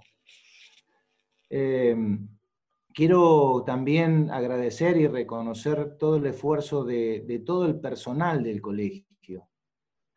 He encontrado gente maravillosa en la administración, en sistemas, en comunicación, eh, en, en- en- en- en mantenimiento y maestranza, que están trabajando muchas veces para sostener eh, nuestro edificio, que es un abuelito centenario, y entonces genera mucho mantenimiento. Y, la verdad que, que eso es espectacular. Y por último, lo más importante que son nuestros, nuestros chicos, nuestros alumnos, que, que también ellos, al vernos, porque ellos aprenden de lo que nosotros somos, no de lo que decimos, al vernos todos juntos transpirar la camiseta, ¿eh, pulpo, Eh, y, y- juntos ¿eh? Eh, traspasar este, este río tormentoso. Y yo no dudo que, que todos juntos llegaremos a la otra orilla y edificaremos, seguiremos edificando la historia de estos más de 100 años de nuestro querido Marín.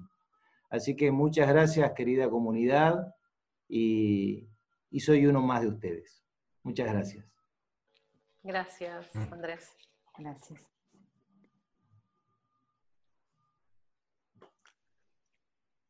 Bueno, Mike, Mike está Mike, estás sin- con el... estás muteado, Mike. Perdón, perdón, perdón. Eh, quería agradecer a cada uno, a Nacho, a Andrés, a Cecilia, a Ale, Fer, Ro, Pulpo, Mariana, Rolfi, gracias a todos. Es enorme la gratitud que tengo, así que solo decirle gracias y ojalá podamos hacer cientos de programas más y seguir perteneciendo a la comunidad. ¿eh? Gracias. Si alguien quiere decir un chau, los invito. chau. Hasta la semana que viene nos vemos. Gracias. Y si, y si nos vamos con el feliz cumpleaños, Ay, que claro. los cumpla. Feliz, que los cumpla. feliz, que los cumpla Andrea. ¿Y ahora qué hacemos? Que los cumpla. Feliz. Salud. Chao, gracias, eh. muchísimas gracias. Buen fin de semana. Salud y mucha más radio. descansen. Chao.